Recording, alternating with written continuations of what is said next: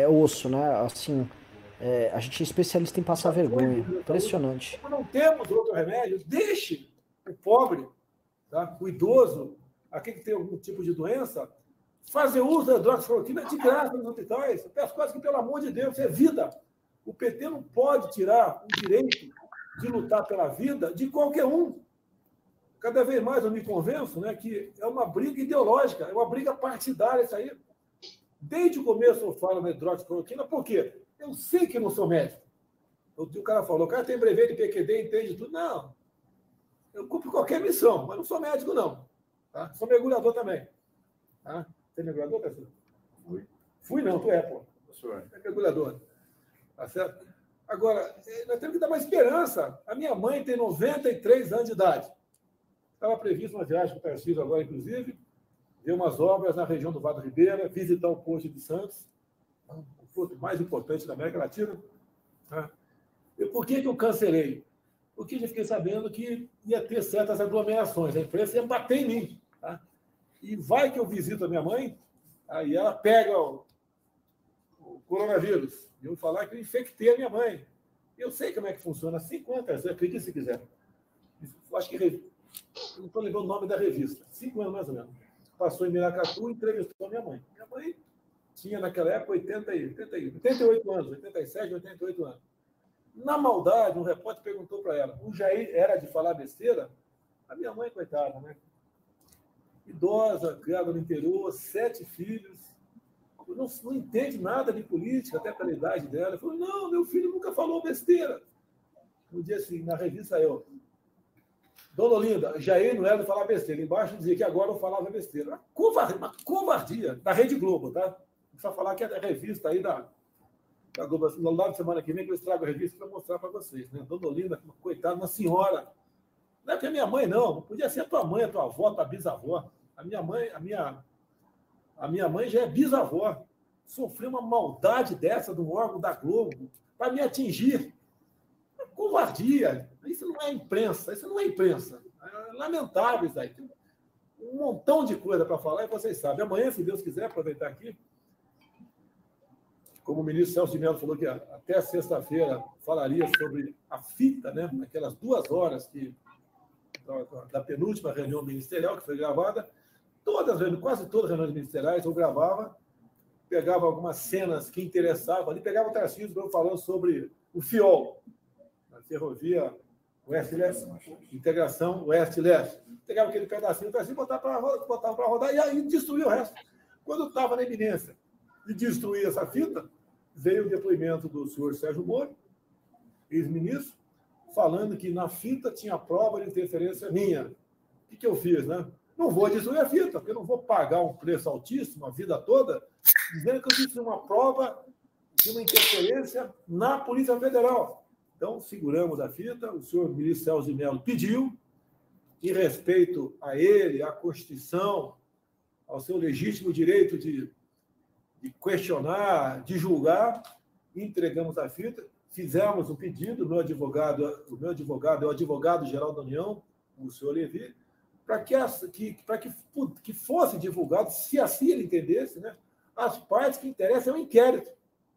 E depois nós abrimos mais ainda tudo o que eu falei pode ser divulgado, exceto duas pequenas passagens, 15 segundos cada um, que a gente fala de política internacional, é uma coisa nós entendemos de segurança nacional. E, obviamente, o que os ministros falaram não tem nada a ver com o inquérito, que não tornasse público, que é um constrangimento, porque nós conversamos ali, já fizemos umas 30 ou mais reuniões de ministros, onde nós ficamos muitas vezes na informalidade. Você brinca com o outro, fala um apelido, eu costumo chamar o outro de gordo, né? Sai um palavrão também ali, mas não é ofendendo ninguém. Pô, mas aí não sei o quê, não sei o quê. Acontece, outros ministros falam, isso não é o caso de tornar público isso aí. Não é. O que, que pode grande parte da mídia, né? Aquela de sempre? Botar eu falando um palavrão e daí questionar. Vê se esse homem tem condições, está à altura do cargo que representa. E bota eu falando um palavrão. Não é por aí, meu Deus do céu. Parece que nós estamos todos no mesmo barco. Se o Brasil voa, mais gente, mais anunciante teremos para anunciar na Globo, na Folha, no Estadão, no do Comércio, no Valor Econômico, e tudo quanto é órgão de imprensa. É o que eu sempre falo da imprensa, né? Nunca vocês tiveram uma vírgula, uma palavra minha por censura. Diferentemente do, do PT no passado, que eu queria o controle social da mídia. Não, não é justo o tratamento. Divulgue a verdade, sem problema nenhum. Mas não vai, por exemplo, um maluco ali, um cara que tem segundas intenções, dar um depoimento, dar manchete no contexto jornal, como se fosse a verdade absoluta. Mas vamos lá. Coisa importante aqui. É, o Tarcísio tem uma formação pelo Instituto Militar de Engenharia, tá? é o nosso ministro da Infraestrutura. Eu acho que não é eu, não. O Brasil todo está muito feliz com ele. É um ministério também, eu não digo complicado, né? mas tem muitas atribuições. Mexe com licitações, com obras. Vocês lembram no passado os problemas que tínhamos no Brasil, que passava pelo Ministério do Transporte, só problema, basicamente. Tá? O Tarcísio, além de formado pelo IME, é concursado da Câmara também, Tarcísio? É, o Tarcísio é concursado da Câmara dos Deputados. Quantas vagas tinha no teu concurso, professor? Duas. Tinha duas vagas, concurso nacional. Você foi o primeiro ou o segundo? Primeiro. Porra, humilhou, hein? Humilhou, hein, Tarcísio? Foi o primeiro. O concurso nacional para duas vagas foi o primeiro? Eu, eu também sou eu, eu, sou, eu tenho curso de educação física no Exército. Qual foi a minha classificação? Primeiro. Tá vendo? Valeu, Tarcísio? Então, por exemplo, teve uma, teve uma, uma sessão no Tribunal de Contas da União dessa semana. Castilho, por favor, esse assunto, Tribunal de Contas da União, malha ferroviária, aquela. Cala a boca, seu bosta! Pelo amor de Deus, velho, não dá nem para começar. A gente não, não dá para nem dar o benefício da dúvida pra esse idiota, porque, pelo amor de Deus, Ravena nós íamos começar o programa e eis que a gente falou: não, vamos botar o Bolsonaro falando, que a gente vai ter condição de começar o programa e ver se ele já diz alguma coisa sobre a própria defesa dele, sobre a própria bomba que tá indo cair. Aí ele faz um ataque do Moro, tosco, aí ele corre para falar da carreira do Tarcísio, mas a lista de besteiras que esse homem fala, assim, em cinco minutos já tem um monte.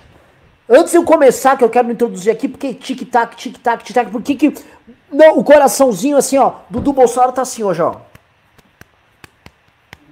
Por que, que eles estão assim? Antes de explicar, eu quero que Marcelo Ravena, por favor, só faça aqui a exegese, tá? Explique as bostas ditas pelo nosso queridíssimo presidente da República.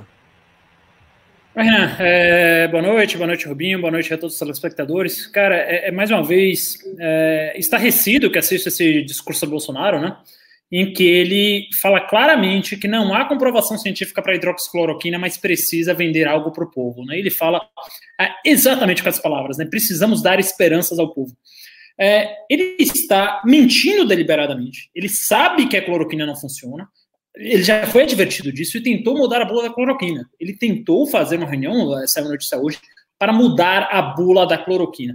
E veja bem, quem está fazendo, quem tá falando que a cloroquina não funciona não sou eu, Marcelo Ravena, não é o, o, Rubinho, o Renan, uh, e não é nada. São os três maiores uh, revistas de divulgação científica de medicina do mundo, tá? Uma delas, a New England Journal of Medicine, fez uma um estudo com espaço amostral gigantesco, de 1.500 pacientes, né, que para uh, ah, um estudo clínico é um estudo muito grande, e é uma revista que é publicada desde 1817, ou seja, há mais de 200 anos. É publicado o estudo, é revisado pelos pares, tem todo o rigor científico. Quem quiser, é só digitar aí. Pode, até deixo hoje, acho que o Renan vai me permitir eu falar isso. Quem quiser sair do News para ver isso, pode sair do News para ver, coloca New England Journal of Medicine, espaço hidroxicloroquina. Tá? Vai ter alguma ferramenta ali traduzida no Google. Se você não tiver familiarizado com alguns termos científicos, é, é, abre outra aba ali, pesquisa. Com menos de uma hora, você vai ver a fronteira do conhecimento científico, as, os três melhores e mais importantes, mais conceituados é, é periódicos científicos sobre medicina, que são o New England Journal of Medicine, o, The, o DBMJ, que é agora o, o British Medical Journal, e o JAMA, que eu não sei qual é o acrônimo. Os três falando em uníssono, os três mais, três mais importantes, que essa merda só dá infarto, só dá um monte de efeito colateral e não tem eficácia nenhuma contra o Covid. Aí vem o presidente da República, no dia que a gente tem picos de caso, quer dizer, antes de ontem morreram 1.200 pessoas em um dia, ontem foram 900 pessoas, hoje a gente está 1.090, antes de começar o programa e antes do boletim ser divulgado, que é, é daqui a duas horas, ele está brincando de receitar um placebo para as pessoas. E ele fala claramente pela primeira vez, dando esses áreas de psicopatia, ele sai do armário e fala, oh, eu sou psicopata assim, estou vendendo uma narrativa política. Tá? Eu quero dar esperanças para o povo, porque o papel de um governante na cabeça desses populistas malucos é dar esperança.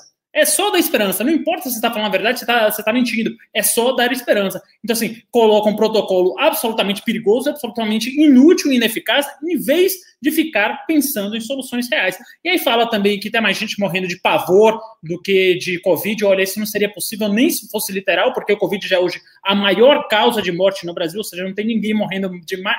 Assim, não tem mais nada que está matando mais do que o Covid. O Covid é a principal causa de morte hoje no Brasil passou o câncer e passou o infarto agudo do miocárdio, que eram as duas principais eh, causas antes de vir é, essa epidemia. Então, assim, é uma irresponsabilidade tremenda, é um, um descaso tremendo, um populismo tremendo. A gente já começa aqui o programa, acho que eu até me emociono um pouco quando eu vou falar desses temas, não consigo ah, manter a racionalidade e a, ah, a, aquele tom sereno que vocês estão acostumados a ver, porque é realmente um absurdo a gente ter um cara como esse na presidência da República, Renan.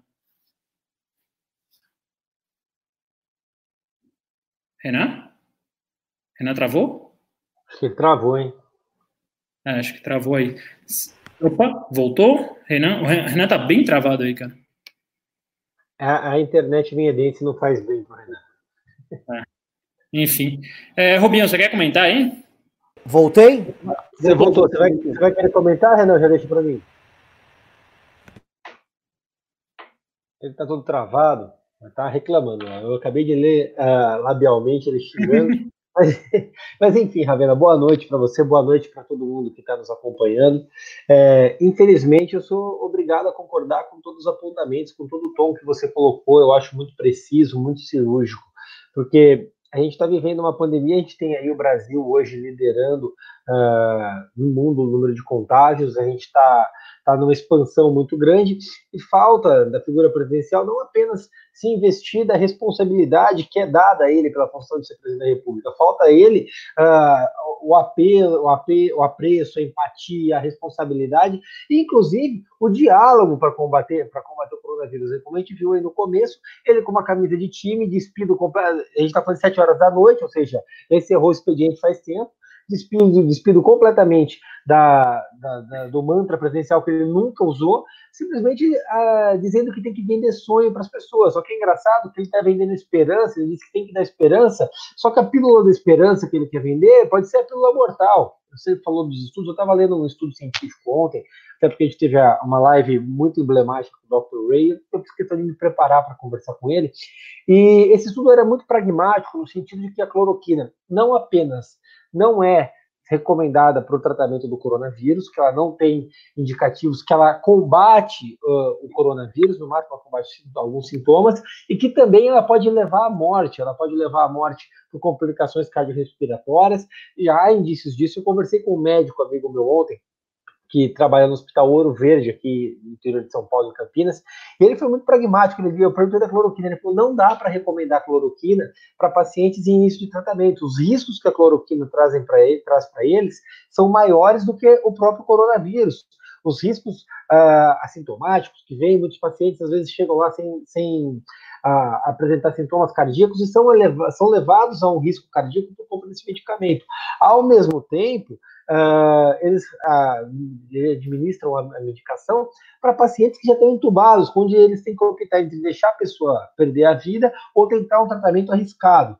É, é, completamente leviano da parte do presidente simplesmente oferecer esse remédio, aí você colocou um ponto muito importante, querendo mudar a bula do medicamento, ou seja, querendo mudar as regras do jogo para que as pessoas simplesmente comprem aquilo. E aí eu quero convidar todo mundo para fazer uma análise, e aí eu queria depois o comentário do Renan exatamente nesse ponto, tá? A gente tem a informação do Bolsonaro que ele determinou que o laboratório do Exército aumentasse a produção de cloroquina. Fato. O laboratório do Exército aumentou a produção de cloroquina e passou a comprar insumos, ou seja, matéria-prima, para produzir a cloroquina, sete vezes mais caro que o preço comum. A matéria-prima que custava ali próximo de 300 reais, um pouco menos, estava sendo comprada a mais de 1.200 reais, um absurdo. Tá? Uh, foi produzido 10 vezes mais cloroquina nesses últimos meses do que produzidos nos últimos 10 anos. Então a gente tem um estoque imenso de cloroquina produzido dentro do laboratório do Exército.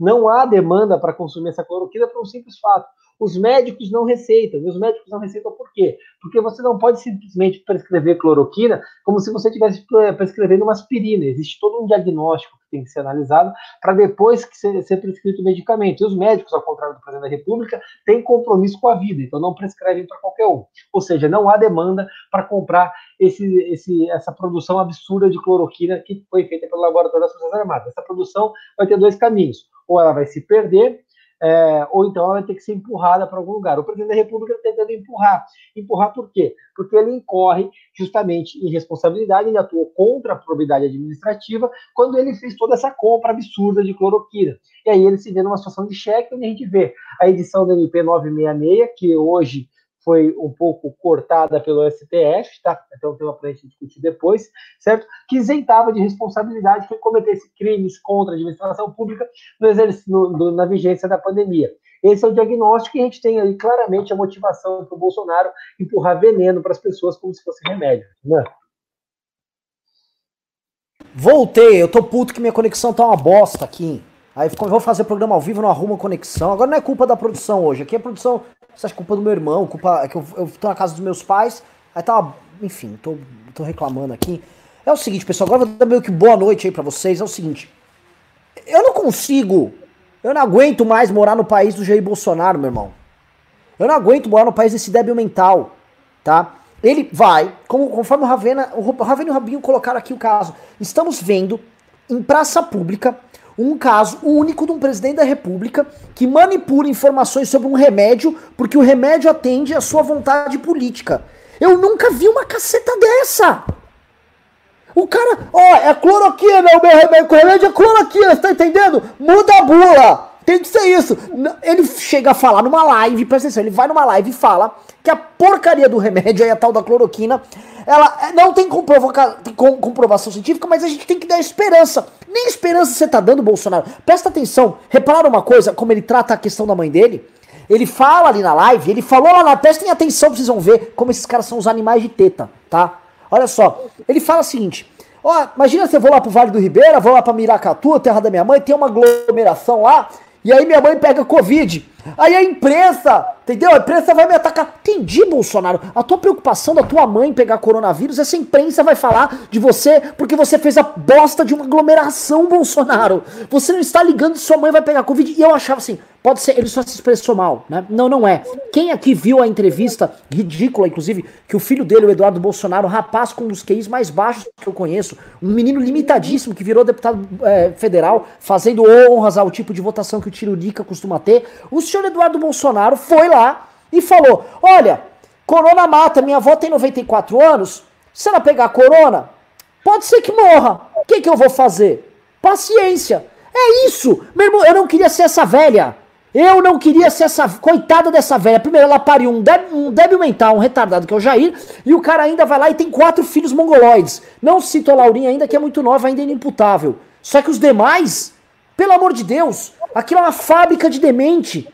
Essa, às vezes é esse o motivo que o Jair Bolsonaro tá querendo eliminar a própria mãe. Porque talvez isso sirva, tipo, oh, elimina logo essa matriz dessa genética de merda aí. Porque olha como ele trata. Que, a, quando um cara trata assim a própria mãe, é igual aquele sujeito que fica chutando o cachorro. Você fala, mano, o cara trata mal o próprio cachorro, esse cara é um bosta. É o caso do Jair Bolsonaro. Isso é um cara com nítido. É, é um cara transtornado, é um cara com nítidos problemas. Um cara que não consegue ter empatia pela mãe. Você acha que ele vai ter empatia por 200 milhões de pessoas que ele considera absolutamente inúteis? Bolsonaro é um cara, eu gosto de lembrar, é um cara que falava que o. o, o como é que é? que o Bolsa Família era um bolsa farelo, um bolsa, um bolsa pasto, que, porque era para dar pro povão, ele já falou isso em discurso, tá? Que o povo tem, ah, isso é pra, pra dar, dar dinheiro aí pra esse cara. É isso que o Bolsonaro pensa. A perspectiva que o Bolsonaro tem dos mais pobres sempre foi essa. O Bolsonaro é o cara da castração química, não só pra, pra quem é criminoso. O Bolsonaro sempre falou da. Não, não, pô, vamos fazer laqueadura nos mais pobres pra ter controle populacional, porque ele não gosta dessa gente. Isso aí é um inconveniente. Pobre tem que ser igual aquele menino que a polícia matou lá no Rio de Janeiro e depois sumiu com o corpo. Pobre para ele é um inconveniente. Pro Jair até a mãe é um inconveniente, porque a mãe não tem gabinete para fazer rachadinha. Se, desse, se, a mãe, se a casa da mãe dele fosse um gabinete e desse para rachar, ô, oh, o Bolsonaro tava amando, tava achando a coisa mais linda do mundo, a véia. Mas é, esse é o perfil dele, é um perfil de um sociopata. Né? Renan, eu, posso eu... complementar aqui algumas coisas? É, bom, só, só uma informação primeiro. É, acabei de atualizar aqui uh, o boletim do Ceará e hoje já é oficialmente o dia que a gente teve mais óbitos em 24 horas. Ainda não fechamos todos os números, mas já são 1.196 óbitos até agora. Então, assim, é o dia mais trágico do corona até agora. E é o dia que Bolsonaro vai para a TV mais uma vez para falar com todas as letras. Eu não estou oferecendo cura, eu não estou oferecendo solução, não estou pensando em nada disso. Eu quero dar esperança para o povo. Bonito, né? Mas dando esperança para o povo com um negócio que não funciona para nada. E outra coisa também me chamou a atenção desse, uh, uh, essa live que você falou aí do Eduardo Bolsonaro. Não lembro com quem foi. Você lembra quem foi o interlocutor da live? Foi o Álvaro Garneiro, acho alguma, alguma coisa nesse sentido. Ele defende uma tese que é a herd immunity, né? Que é a imunidade de rebanho. O que, que é isso? As pessoas vão para a rua, se infectam, se contaminam, e uh, a maioria delas não vai morrer, obviamente, 93, 94% das pessoas que pegam corona não vão morrer, e aí uh, o país fica todo imunizado, né? Qual o problema dessa tese? Primeiro que ela deu errado em todos os lugares que foi testada, né? Ela deu errado na Suécia, ele deu errado na, no Reino Unido, a Suécia tem quatro vezes mais mortes do que os vizinhos escandinavos, ah, o Reino Unido tem mais mortes do que todos os vizinhos ali uh, somados também, e aí os dois tiveram que voltar atrás. Essa tese que ele defende, é bom te lembrar, é, o, o, ele fala em 60% de contaminados. Tá? O CDC, que é o Center for Disease Control dos Estados Unidos, um órgão governamental muito sério, muito científico, aliás, é bom, bom frisar, em tempos de obscurantismo como a gente está vivendo, é, eles falam que para você obter o herd immunity, quer dizer, para você superar o coronavírus com essa imunidade de rebanho, você precisa de 85% de pessoas contaminadas. Está fazendo um cálculo rápido aqui. A gente está falando de 200 uh, uh, milhões de pessoas, né? 200 milhões de habitantes, grandes números aqui no Brasil, 85% de contaminação, então a gente deve estar falando aí de 170 milhões, se eu, se eu não estou errado no cálculo aqui, 170 milhões de contaminados, ou seja, a gente precisa contaminar 170 milhões de brasileiros para a imunidade de rebanho dar certo. E como a gente está numa taxa de mortalidade aí de 6 a 7%, a gente está falando de 11 a 12 milhões de brasileiros mortos. Essa é a estratégia de governo. Tá? Essa estratégia de governo não sou eu que estou falando, é o Eduardo Bolsonaro que falou. A estratégia do Eduardo Bolsonaro é: vou entregar 12 milhões de corpos aqui para aquecer a economia, pra, e que nem a economia aquece, tá? Porque se a gente pegar o caso da Suécia que não adotou lockdown, a economia sofreu mais do que os países vizinhos. Se você pegar da Cota do Sul contra Minnesota, estados vizinhos dos Estados Unidos, um adotou lockdown e outro não, e as duas economias sofreram de maneira idêntica, com relação entre as duas de 99,1%. Né? Então, teve esse 1% de diferença para qual dos estados, para Minnesota, que adotou lockdown, ou seja, lockdown não salva a economia de lugar nenhum. Ou seja, é, você pega tudo isso, é tanta burrice junta, e o plano de Brasil que os governantes têm, que o Bolsonaro tem que seu filho reproduz isso na live, é matar de 11 a 12 milhões de brasileiros. É esse o plano, sabe por quê? Porque não tem plano nenhum e porque é um bando de psicopata que não se preocupa nem com a própria mãe. Então, assim, é, é, é eu vejo muita gente falando, ai, gente, mas o impeachment é traumático, não vamos falar de impeachment agora, estamos. É, a gente acabou de, de ter outro impeachment e a nossa democracia é recente. Cara, traumático. Dramático é isso que o governo está fazendo. O governo quer entregar 12 milhões de cabeças, 12 milhões de brasileiros. Sabe, hoje já foram 1.200. Sabe, amanhã vai ser mais quantos? Ontem foram mais 1.100. Desde o churrasco dos 10 mil, que é, é, se passaram uma semana e meia, já também 20 mil, já foram outros 10 mil em nove dias. Então, assim, cara, é, quem, quem, acredita nesse governo, sinceramente, eu concordo ali com a frase que eu vi, é, eu procurei durante muito tempo não ser um radical, ser um cara relativamente moderado e ficar sempre me pautando pela razão, mas hoje eu não consigo discordar. Ser um Renan, você não queria ser um Renan. Quase isso, mas assim, é, é, eu, eu, eu não consigo discordar hoje quando eu vejo aquela frase de que quem apoia esse governo hoje em dia é só um cúmplice, é um mero cúmplice. Acho que é essa a minha intervenção aí. O, o, o, hoje é um programa, o seguinte, a gente vai tratar, o título tá tic-tac, tic-tac, tic-tac, por que tic-tac, tá? Porque é o seguinte, é difícil, desculpam a gente sair do tema para entrar nisso, é porque é o seguinte, são pérolas de desumanidade, tá? O que a gente está assistindo agora, vocês têm ao vivo a honra de ter um presidente da república que vai fazer coisas que seus filhos e netos vão poder estudar, tá? Tudo isso que o Bolsonaro está fazendo agora vai ser registrado para a posteridade como símbolo de uma geração que fracassou. Se nós não fizermos nada para tirar esse cara, as pessoas vão olhar pra gente, igual muita gente olhava pros alemães dos, dos anos 30 e 40 e falavam: Cara, como é que vocês permitiram isso? Como é que vocês acreditaram nessa porra? O cara falou que o judeu era um povo impuro e tinha que mandar ele embora da Alemanha, e vocês permitiram? Vocês acham mesmo que vocês são a raça superior? Isso que os, os alemães ouvem até hoje nós ouviremos falar, como é que é? O presidente de vocês achava normal a galera mais velha morrendo e morrendo e morrendo e tem que botar para trabalhar e foda-se se não é vagabundo? Que geração, como nós seremos vistos no futuro? Como vocês que estão vendo aí vão querer ser visto. Você vai aceitar ser visto como um derrotado? Como um cara que foi oprimido pela Sarah Winter? Nós não podemos ser isso. Que escolha nós temos que fazer? E olha só, a gente sabe muito bem que boa parte dos nossos políticos, boa parte das lideranças políticas brasileiras estão aceitando a infâmia, tá? A infâmia. Vou dar um exemplo agora. Houve uma manifestação, acho que foi terça-feira, tá? Vocês estão a par. É uma manifestação é, nas janelas do PDT, PV, PSB, PSOL, babá, certo? Houve essa manifestação. Soube, o Cidadania aderiu. Soube que a bancada do Cidadania na Câmara avisou: olha, nós não temos nada a ver com isso, tá? É, isso é o partido, não nós. Tirando o corpo fora. Sendo que o Cidadania tem deputados que eu respeito. É uma boa bancada a bancada do Cidadania. Qual é? Que isso? Tá faltando homem novamente no Brasil? Quer dizer, tá, novamente, né? Tá faltando sempre. Quando a gente fala vai instituições, vão para cima. O máximo que a gente tem é, é o Rodrigo Maia se afastando do Bolsonaro para não tomar um, espirra, um espirro na cara durante uma reunião. É isso. Tá? O, o, Rodrigo Maia se afastando do Bolsonaro ali, o Bolsonaro sem máscara falando suas sandices, é o retrato de como as nossas instituições reagem. Instituições de frouxos. Novamente, tendo que depender da gente, já tô ficando careca de ter que fazer empino, não aguento mais essa merda. O Rubinho, o dedo dele tá todo cotoco já de tanto ficar processando os outros. A gente, não, a gente queria estar tá em outra, a gente tá vendo reforma, tal, não consegue estar tá em outra. Tá? Parece aquele filme da marmota, acho que é Feitiço do Tempo, que o cara dorme e acorda no mesmo dia sempre. A gente tá sempre, tá sempre numa crise política. Saiu do PT, e tem no Bolsonaro, parece que não teve nem intervalo. Eu olho pro período do Temer e falo, nossa, o Temer foi meu presidente, parece um período glorioso, meus anos de ouro, né? Dias de glória, dias de luta. É isso. Pare, parece que o, o, o, Bolsonaro e o PT fazem o Temer parecer o maior estadista que eu já vi na minha vida. Isso está absolutamente errado. Errado. E aí eu vou entrar aqui, né? Vamos agora pro título, pra gente não passar o programa inteiro é, igual o nosso amigo, nosso querido Vila, convidado a vir aqui no programa, xingando o Bolsonaro o programa inteiro. Vai ter bastante xingamento, vocês vão poder fazer conosco aqui essa troca, essa terapia. Estamos com 3 mil pessoas e vamos levar essa audiência para 4 mil pessoas. Mas eu quero falar com vocês algo bem sério, tá? Prestem bem atenção. Eu vou pedir pro Rubinho, o Rubinho vai ter que ser muito enfático e muito claro aqui. O Rubinho vai nos explicar, tá? Rubinho é o seguinte: Celso de Mello, ele passou os últimos dois dias estarrecido com, os, com o vídeo.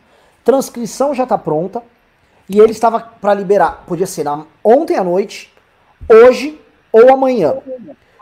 Convencionou-se que ele pretende soltar na sexta-feira para isso não interferir na bolsa de valores, tá?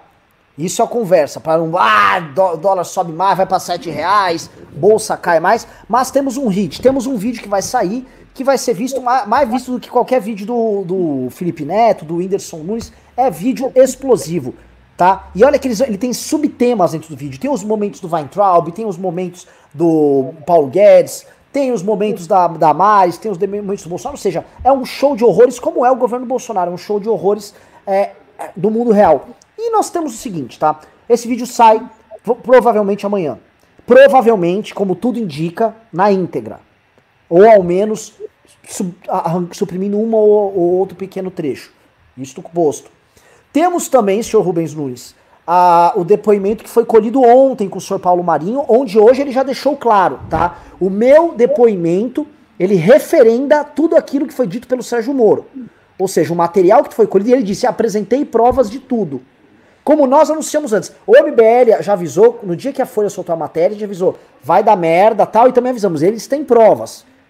O Paulo Marinho tem prova de tudo, estou falando pra você, ele tem prova, ele não falou nada do que ele não pode provar, ele não é trouxa. Posto isso, eu gostaria de saber se o, se o senhor Aras, com um vídeo bombástico desse saindo e com o depoimento colhido, ele tem condições de evitar oferecer a denúncia? A primeira pergunta. E a segunda é: celeridade, isso pode demorar? O Brasil todo quer saber, Rubinho. Você precisa explicar pra gente. Bola é sua.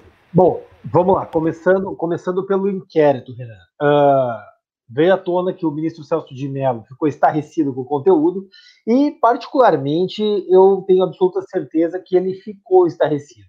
Nos pequenos trechos que foram divulgados do vídeo, que a própria AGU juntou no processo, que o ministro Sérgio Moro pôde analisar, ou seja, que foram publicados à defesa, já ficou muito evidente que o Bolsonaro cometeu os crimes e que o Bolsonaro ele estava na, na, sua essência natural, na sua, na sua essência pura do que ele é, um sujeito chucro, autoritário e mal educado, cometendo crimes e atropelando os seus ministros. Isso ficou claro por aquele depoimento. Só dentro daquilo ali, a gente já tem indícios suficientes para o senhor Aras, o, PG, o PGR, é, indiciar para ele efetivamente dar prosseguimento no processo do Bolsonaro. Mas não para por aí.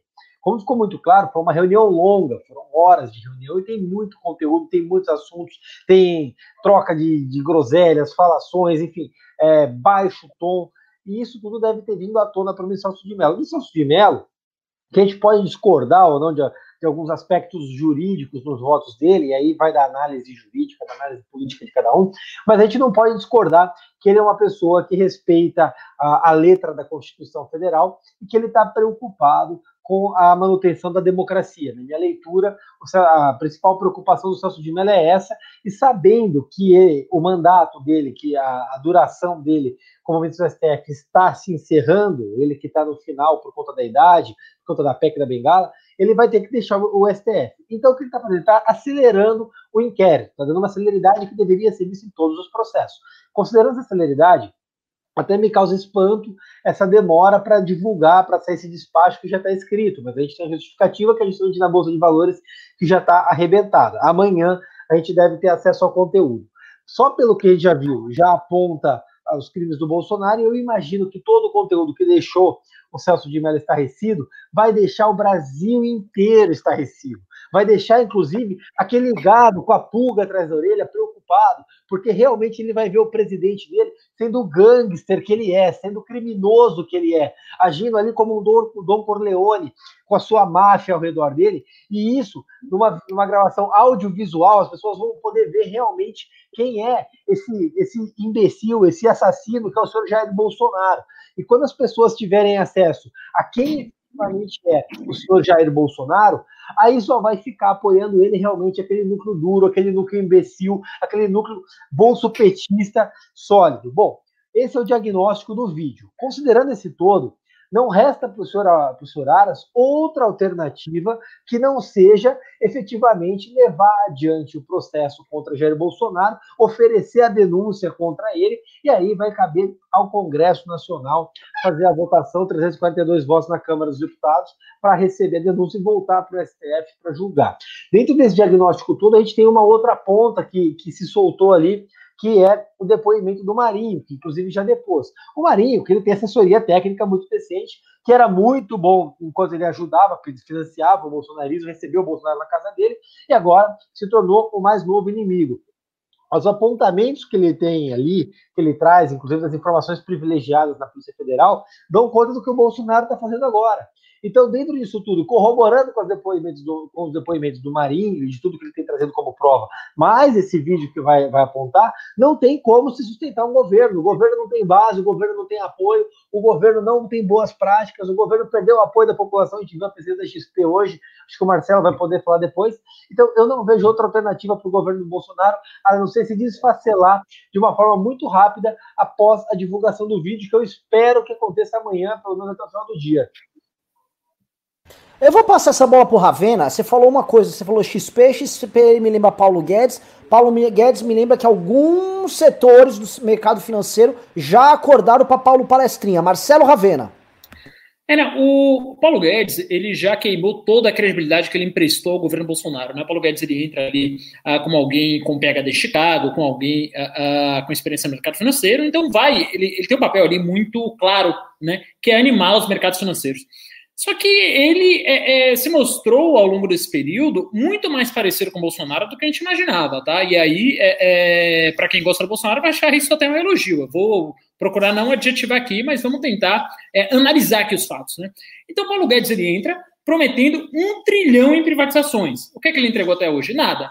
Nada. Zero. Não entregou nada em privatização. Criaram uma estatal e ele falou ontem em entrar como sócio parceiro de duas aéreas, a Azul e a Gol. Né? Então, assim, entregou já o contrário que prometeu. Beleza? Beleza. Prometeu zerar o déficit em 2019, né? Quer dizer, o déficit é quanto o governo gasta menos a, a quanto o governo arrecada. Ele queria zerar isso. Entregou o quê? Um rombo de 80 bilhões, né? Então já é a segunda promessa aí do Paulo Palestra que é descumprida. Prometeu também 2,5% de crescimento de PIB esse ano. Mesmo com o coronavírus, essa foi uma promessa feita há 52 dias, quando a crise do corona já assolava o mundo inteiro e os primeiros casos já tinham sido registrados no Brasil. Sabe quando a gente vai crescer? Menos 7, não 2,5. Falou que o dólar só chegaria a 5 reais se ele fizesse muita besteira, a 6, né? Então, assim, é, é, o que o, o, Paulo Palestra fala não se escreve mais. Veja bem, eu acho que ele tem uma boa diretriz, acho que ele tem um bom pensamento, acho que ele. É, eu concordo com tudo que ele pensa, basicamente. Agora, isso não é suficiente para você ser um ministro de Estado. Você tem que dar, você tem que ter credibilidade, você tem que estar onde sua língua está. Não dá para você ficar prometendo mundos e fundos e coisas que ele sabia que era impossível, que ele fez que nem o Bolsonaro com a cloroquina, ficou prometendo coisas impossíveis, para animar o mercado. Porque isso é o que o Eike Batista fazia, isso é um truque manjado. O mercado já caiu nessa em 2008, 2009, né? Que o Ike Batista falava, não, eu vou é, criar um mega império aqui e tal, e não entregava nada. E é isso que o Paulo Palestra está fazendo. Quer dizer, ele vai, promete um pibão, promete reforma, reforma é, é, administrativa, vou mandar semana que vem. Não mandou até hoje, semana que vem não chegou até hoje. Isso aí foi uma fala dele em fevereiro. Né? Aí vai falar, não, reforma tributária, não mandou nada de reforma tributária para o Congresso. Então, o que, que esse cara fez? Excelentes palestras. Eu vejo o, o Paulo Palestra no, no YouTube, no, no, nas coisas aí, eu fico empolgado. Eu falo, nossa, cara, esse cara aqui podia ser um youtuber, podia estar ali brigando com o Felipe Neto. Agora, ministro de Estado? Ministro de Estado? É, é, é só falar umas besteiras aqui, então? É, é, só quem fala que o Brasil vai crescer mais que pode virar ministro de Estado, tá bom? Então posso falar que, pô, o Brasil vai crescer 4, vai crescer 5, posso falar qualquer merda. Porque o que ele está falando não é coisas que assim, ele está rimando nessa direção. Não, ele está falando qualquer merda. Ele está falando qualquer merda. Quando você fala que vai privatizar um trilhão de, de reais, você está falando qualquer merda.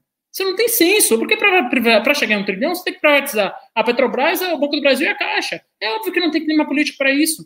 E o Paulo Guedes não é burro. O Paulo Guedes é um tal do, do, do PHD em Chicago, ele é, sai palestrando no mundo inteiro. Então ele não é burro, ele é um cara inteligente, ele sabia que estava mentindo. Né? E o mercado começa a falar, porra, Paulo, é, você fica falando, fica lacrando em entrevista de banco, você fica é, é, deixando todo mundo muito animado e não entrega nada. Entrega um PIB menor do que o do Michel Temer. Entrega um PIB ridículo, de 1,1%. Né? Então, é, é, tem hora que você para pensar, cara, o que, que, que, você está fazendo? Tá falar, eu sei falar, eu também estou aqui falando aqui o dia inteiro. Eu faço essa live aqui direto, eu posso ser ministro já? Porque assim, não está fazendo nada. Então, assim, a opinião minha é essa, e essa é a minha opinião já há bastante tempo. Agora, eu fico feliz que o mercado esteja acordando para isso, e principalmente acordando para o fato que o Paulo Balestra não vai implantar, não vai implantar nenhuma medida liberal no governo tão iliberal quanto o Bolsonaro. Principalmente quando ele começa a entregar cargo para o Centrão, começa a entregar cargo para militares, porque a gente sabe que Centrão e militares eles só se pautam em grandes obras públicas, um pensamento que é completamente antiliberal, por quê? Porque aí tem corrupção, porque aí dá para desviar, porque dá para fazer aquelas usinas lá em, no Pará, porque dá para fazer estádio em Manaus, porque dá para fazer estádio no Distrito Federal e ficar desviando dinheiro, e é isso que o Centrão quer, e é isso que o Bolsonaro vai dar em troca de governabilidade. Então, assim, cara, se tem alguém aqui no chat ainda que fala, pô, eu voto no Bolsonaro e não quero que ele saia pelo, por causa do Paulo Palestra, acorda, né? Já, já, já deu. Já deu. Já deu. Olha, você, você me deu alguns insights que amarram com o próximo tema que a gente vai entrar aqui. E o próximo tema é intervenção militar já, tá? Vou explicar isso sobre essa lógica de derretimento do governo, mas eu vou fazer o link entre obras militares. Porque quando nós falamos de centrão e militares, parece que são duas coisas muito diferentes. Mas não era muito diferente, tá? Boa parte dos partidos que compõem o centrão, em especial o PP, tá? O PR, que era o antigo PL e tal é formado por pessoas egressas da antiga Arena, que era o partido que era a base, tá? Era o partido dos militares ali na época da ditadura militar, que era sim uma ditadura. Repita-se sempre pra gente não ficar aqui uh, dando uma de Brasil paralelo. Ditadura militar, ditadura que foi obtida através de um golpe, sempre repito isso, tá? E esta turma, né? Esta turma corrupta, que tem a corrupção no seu DNA, era parceira política nos escândalos dos militares, que aí vem a gente falar, ai, nos militares não tinha corrupção, sério, não tinha imprensa, você ia em cana se investigasse os caras, não tinha. Ah, era muito bonito, não tinha roubo, tinha sim, enriqueceram, enriqueceram demais, tá? Então, por favor, meus queridos amigos que estão aqui, assim, a gente tem que baixar um pouco o fervor aqui com, ah, os milicos têm um plano, assim, milico, sempre, milico e centrão sempre andaram junto, sempre. E se vocês quiserem entrar um pouco mais nesse assunto, inclusive, que é bem interessante, tá? Saibam o seguinte: na época, o Centrão hoje, cujos grandes líderes do Centrão estão no Nordeste, porque trabalham com coronelismo, na época, é, o, havia no período da, da, ditadura militar ainda uma proporcionalidade entre o número de habitantes, eleitores, e deputados. Quem acabou com essa proporção foi a ditadura militar, preocupada com o avanço do MDB, que era democrático, no, nos setores mais urbanizados do centro-sul, em estados como São Paulo, e falaram: não, não, vamos fazer uma. Vamos bagunçar essa proporção que a gente mantém nossos coronéis ali no Amapá, em Tocantins, mantém. Mantém a coronelagem operando. E foi assim, assim que nós temos essa desproporção que nos afeta até hoje, com a existência da ideia própria de centrão. Então, centrão e milico sempre casou, sempre foi, ó, love total, tá? A turma sempre foi a mesma. Posto isso, posto isso, né, agora vou chegar aqui num outro ponto que eu acho que é, é importante. O bolsonarismo começou a largar a mão hoje. Onde, onde eu digo largar a mão? O general Heleno, a, que é, a gente sabe que é da linha duríssima da ditadura militar, tá? Ele é, não era da linha dura, era da linha duríssima. Ele falou e disse: Não, ninguém no exército está pensando se querem uma intervenção militar, isso é uma loucura. Tá? O exército é uma declaração acompanhada do Heleno. E por que é importante dizer que ela foi acompanhada do Heleno? Porque o Heleno era a esperança do Bolsonaro em convencer outros setores do exército a dar um golpe de Estado. O sonho do Olavo de Carvalho e do Jair Bolsonaro era que o exército fosse levado a loucura do Bolsonaro através dessas manifestações ridículas, através de saídas nas ruas com, a, com o Sarah Winter, ah, vou dar porrada em enfermeira, puta, uma freira, vou dar porrada nela lá, comunista tal. A ideia deles era essa: dá porrada na galera, solta fake news, engana os velhos, mata uma galera de corona e chama o exército para dar um golpe de Estado, tá? plano dos caras era mais ou menos esse. Eu sei que eu tô fazendo caricato, mas é caricato mesmo porque o Brasil tá ridículo. Tá, o Paulo Cintura é um nome próximo do presidente da República. O Mário Frias da Malhação é o ministro, é secretário da Cultura. É ridículo mesmo, o Brasil é ridículo. Né? Então, pois bem, o Olavo de Carvalho veio a público hoje, putaço, fora de si, ensandecido. E sabe por quê, meus queridos amigos? Hã? Por, porque não vai ter golpe. Porque os militares sabem que não vai ter golpe. Vocês traíram a pátria! O Olavo de Carvalho foi no Twitter, foi no seu Facebook, assim, descascar. Tá, tá, tá com ódio o, o Olavinho. Não, não posso, está. Posso fazer uma pergunta sobre golpe? Por favor. Quando você fecha um congresso, agora que está tendo todas as sessões virtuais, quer dizer, você vai mandar o exército ir na casa de cada um dos 513 parlamentares e roubar o notebook deles? Assim, é, é, porque nem é ficar fetichizando o golpe. Como que isso se dá no cenário atual? Como que você fecha o congresso, o congresso virtual? Pois é, a, quartelada ficaria mais difícil. Eu acho que eles iriam fechar um congresso inútil, o Fred ia ficar fechado, e aí eles iam falar: você está destituído e nenhum ato do Congresso Nacional vai ser respeitado pelo presidente da República, e, a, e esse desrespeito da presidência da República vai ser reforçado pelo Exército, ou seja, um decreto do presidente, se não for obedecido, o Exército vai para cima. Né? É isso que o Bolsonaro quer. Né? Em resumo, é isso que o Bolsonaro quer, só que não andou. A novidade é o fato do Heleno ter declarado isso brocha muito a turma bolsonarista. Muito, muito, muito, muito. Os caras, olha só, a Sarah Winter tava reclamando, a galera ela faz marmita lá pra galera, a galera não come a marmita dela. Assim, broxou. Broxa, assim, pro bolsonarismo, que tava com duas vias. Uma é tentar dar um golpe de Estado, usando o estado de sítio, usando os instrumentos. Outra é ficar ruim com o Centrão, é, quer dizer, comprar o Centrão. O que está acontecendo nesse instante? A, a, a tese golpe de Estado tá broxando e enfraquecendo. E paralelamente, como disse o Kim ontem, o Centrão começa a ver que isto é uma barca furada, tá? E aí vamos falar de impeachment aqui, meus queridos amigos. Vou devolver para vocês tá. agora fazendo o ciclo contar. Vou pro Ravena e depois pro Rubinho. Quero saber de vocês aí, que agora que baixou a pesquisa da XP foi muito clara, Bolsonaro na XP. Lembrando que a XP sempre foi a pesquisa mais favorável ao Bolsonaro desde a época da eleição. Bolsonaro com 25% de aprovação e 50% de rejeição já é muito próximo. Se você botar 10 para cima e 10 para baixo, tá? 15 de aprovação e, 60 de rejeição, são números de impeachment. São números de um governo que é impeachmável, tá? Então, colocado isso, tá? 10 para cima, 10 para baixo, o Centrão já está fazendo cálculo. E o cálculo talvez seja: eu vou me amarrar aqui, mas vai me custar muito caro.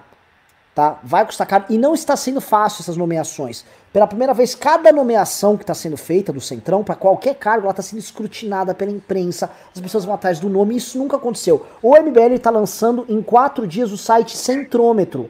Tá? O centrômetro vai dar um nome, o indicado, o dinheiro que ele mexe, o cara vai estar tá com uma lupa em cima dele. A gente vai ficar investigando todos os nomes indicados pelo cara. Vai ser um inferno. Nunca roubar no Brasil foi tão desprazeroso. Então, assim, os caras já estão fazendo conta que não tá valendo a pena. Não tá valendo a pena. E aí eu vou entrar assim nos números do impeachment. Ravena, que é um mestre nas pesquisas, e aí já passa pro Rubinho na questão política. E o Rubinho tem novidade, tem bomba aqui. Foi, foi tu, né, Rubens? Foi eu. Então eu vou passar pro Ravena e o Ravena já passa pra você, você já anuncia a bomba aqui. Ravena, esses números aí mostram o quê? A última pesquisa da XP, ela mostra claramente que o Bolsonaro está derretendo muito rapidamente, principalmente entre os eleitores que o sustentavam. Né? Então, assim, a, qual era a base de apoio principal do Bolsonaro, né? por mais que isso sempre tenha soado estranho, pelo menos a mim? É, eram as pessoas mais escolarizadas, eram as pessoas a, a, com maior renda, as pessoas urbanizadas e as pessoas a, de meia idade ali. E o Bolsonaro ele derrete muito mais nesses uh, quatro aspectos demográficos, né? Principalmente entre os jovens, tá? Entre, os, é, entre as pessoas com mais de 55 anos, ele ainda tem uma base de apoio, mas até 55 anos ele derreteu pela metade sua popularidade. Né? Então, assim, ele perde o apoio de quem está em capitais, ele perde o apoio de quem é escolarizado, ele perde o apoio de quem tem renda acima de 5.500 reais por mês, ele perde apoio de quem tem até 55 anos. E perde apoio de maneira muito rápida, né? Inclusive, você pega ali aquela pesquisa da XP, ela mostra que 28% das pessoas que votaram no Bolsonaro já, já classificam ele como é, ruim ou péssimo, tá? Das quais eu me incluo, obviamente. Votei no Bolsonaro no segundo turno e acho que ele é ruim ou péssimo, e acho que quase todo mundo que está aqui no chat também faz parte desses 28%.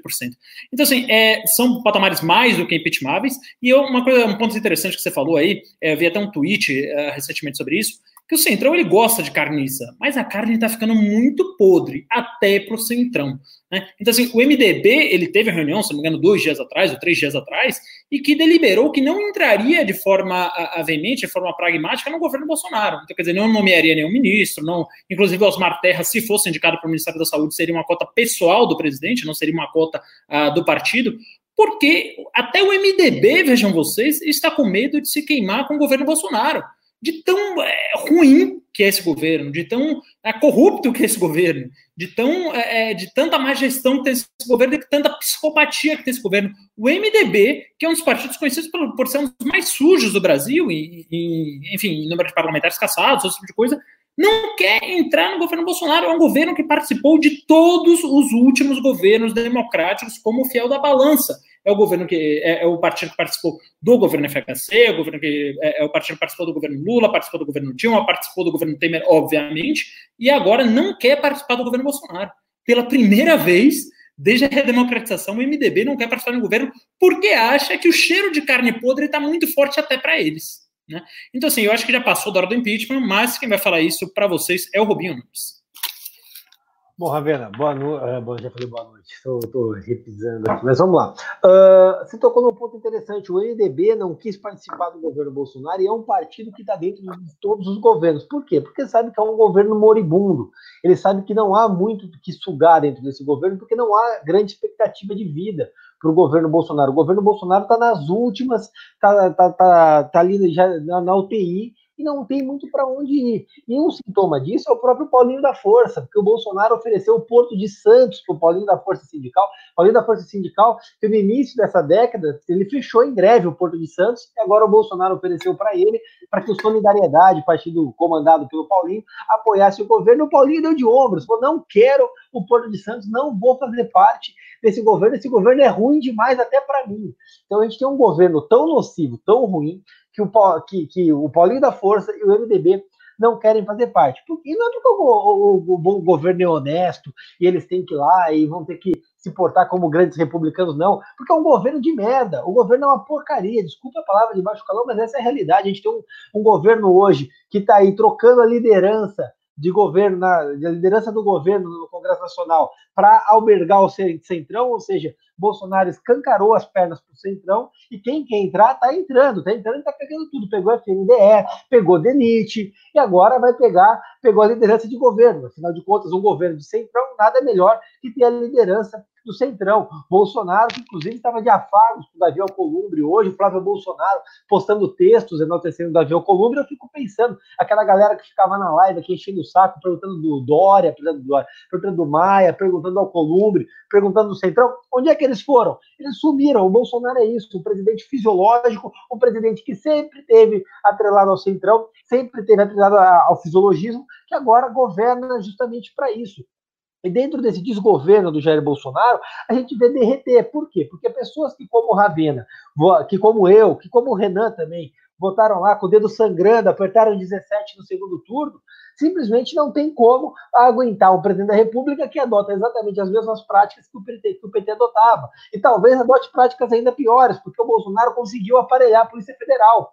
E a gente já viu notícia no antagonista hoje, por exemplo, do Jair Bolsonaro fazendo devassa nas contas do Paulo Marinho através do COAF. Dentro desse diagnóstico todo do governo, é natural que o governo desidrate, é natural que a gente tenha esses números da XP, onde a reprovação do governo atinge dados estratosféricos. E aí, essa, essa essa, essa massa de apoio do Jair Bolsonaro, que parecia muito grande, ela se resume a uma, uma parcela da população menor que a própria que apoiou, que votou no Jair Bolsonaro no primeiro turno. É um esvaziamento imenso é, do apoio do Jair Bolsonaro. O, Bolsonaro está derretendo e dentro desse todo não vejo por onde o governo se manter. Não há como ele se sustentar. Hoje virou, virou, virou farra. Hoje a oposição inteira pediu o impeachment do Jair Bolsonaro. É um governo que está aos frangalhos.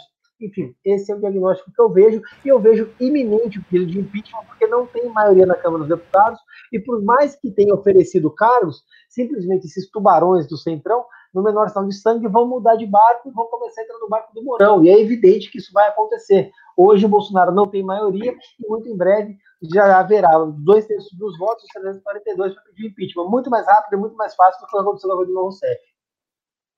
Vamos lá, ô, ô, Rubinho, eu queria que você fizesse um anúncio aí. Tem, você andou aprontando? Que história é essa, Rubinho? Não, Renan, você falou que meus dedos ficam calejados, assim, sangrando de processo. Eu acabei, eu acabei não, distribuir mais cedo, estava aguardando aqui de sair de divulgação, mas a gente entrou com uma ação popular contra o senhor João Dória, governador do estado de São Paulo, pela contratação de empresa. Você tá louco? Você tá louco? Você quer que eu pago? Você quer que eu pago como as contas aqui, velho? Vai cair a live. Deixa eu ligar nele, velho. Tira, tira ele da live. Tira ele da live agora. Quem tá na. Tira esse cara da live. Tira esse Rubinho da live agora. Tira alguém o Rubinho da live, por favor. Caralho, mano. Os caras não deixam a gente trabalhar em paz. Desculpa, ó, João Dói, desculpa. Desculpa. Não, nunca foi superfaturamento. Tô mentindo. Não, pô, desculpa mesmo, velho. Não queria que esse cara fizesse isso. Porra, velho. Porra. Mas a gente dá um passo atrás, pra frente, tá doido. Sabe o que eu faço agora?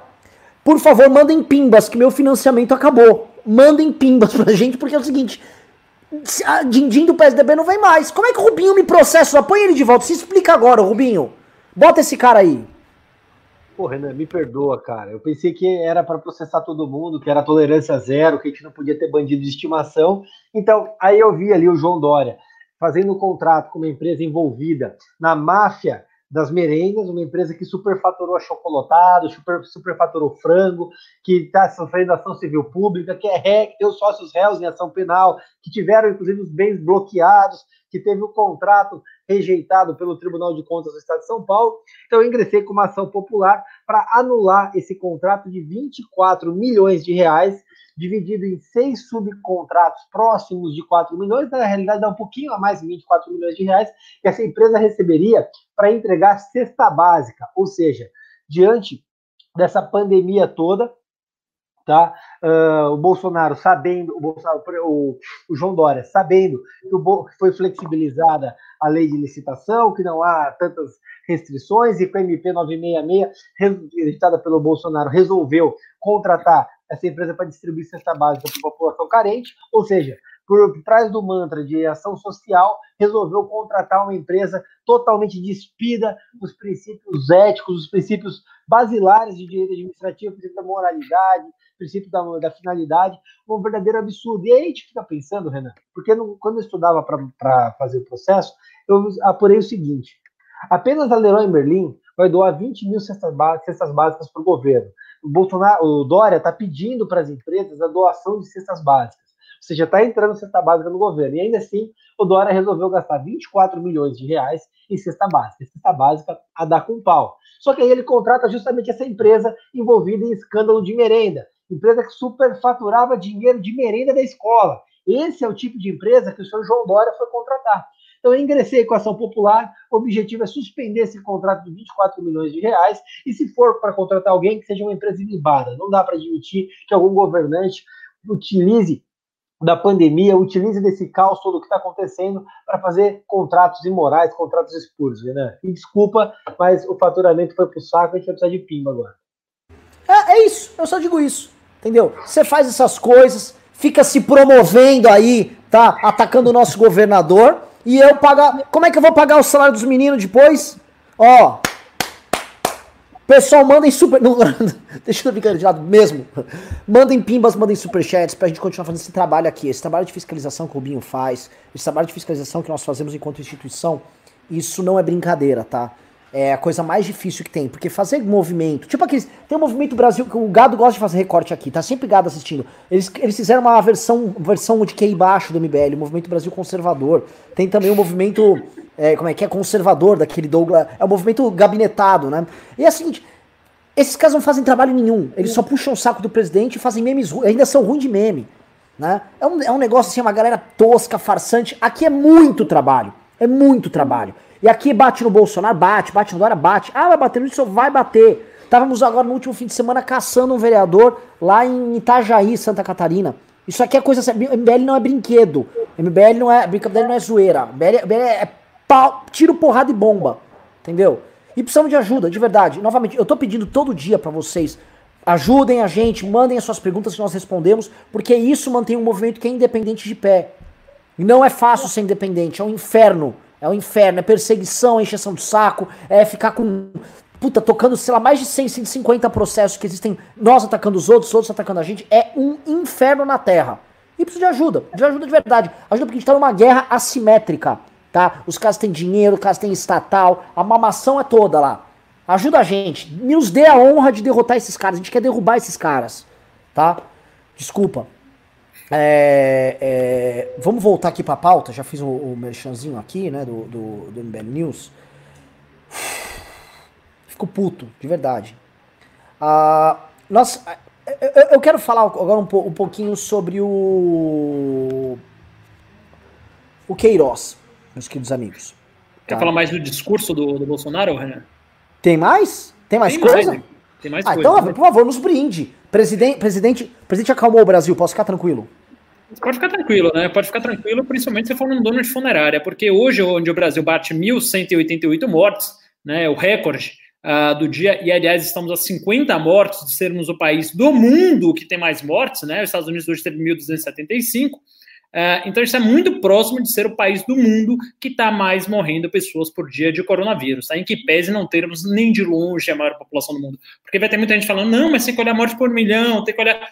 Olha a morte por milhão aí. Gente está um dos piores países do mundo de morte por milhão e em números absolutos, em que pese termos uma população uh, de dois terços dos Estados Unidos, mais ou menos, já somos quase o primeiro, o, o país do mundo que mais morre por corona.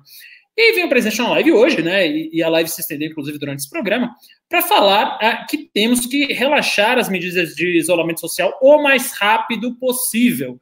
Né? E não sei quando a gente fala que é o presidente genocida, eu sei que isso parece um frame de esquerda, parece um adjetivo ah, ah, muito mais ligado à extrema esquerda, ao PSOL, ao, ao PCdoB, PT, etc. Mas a gente precisa parar e admitir o fato. É um fato que é um plano do governo Bolsonaro matar o maior número de pessoas possível. Porque não é possível que isso tudo seja burrice. Não é possível que, quer dizer, a única medida que se provou é, é, absolutamente acertada e, e, que se provou eficaz no mundo inteiro, que foi o isolamento social, ele está pedindo para afrouxar no pico da pandemia. Né? E aí ele vem também com, com uma frase aqui na, na live dele, que é cloroquina é como Coca-Cola, toma quem quer né? Então, depois de, de assumir já que a cloroquina não tinha é, evidência científica nenhuma que suportasse ela, que seria somente ali uma pílula de esperança que ele estaria vendendo para o povo, ele vem comparar com a Coca-Cola, né, como se fosse algo ah, que não tivesse praticamente nenhum efeito colateral a curtíssimo prazo, né, que não é o caso da, da cloroquina. Coca-Cola, claro, a gente sabe que no longo prazo mata, dá diabetes, uma série de coisas, mas a cloroquina em uma semana pode te dar uma arritmia, você, se você já tiver uma cardiopatia, como é o caso de mais de 20% dos brasileiros, é, é, acima dos 40 anos, você pode morrer. Né? Você pode morrer em uma semana por, por, tomar. Então, assim, ele está incentivando as mortes de todos os jeitos possíveis. E até eu, que tenho uma boa vontade enorme, que eu acho esses frames todos absolutamente exagerados, quando falam que Bolsonaro é genocida, que, é um plano de, de, de, que o plano de governo dele é matar o maior número de pessoas possível. Você para e pensa, cara, será que é possível ele estar tá tomando tantas e tantas medidas reiteradas e repetidas na mesma direção somente por burrice?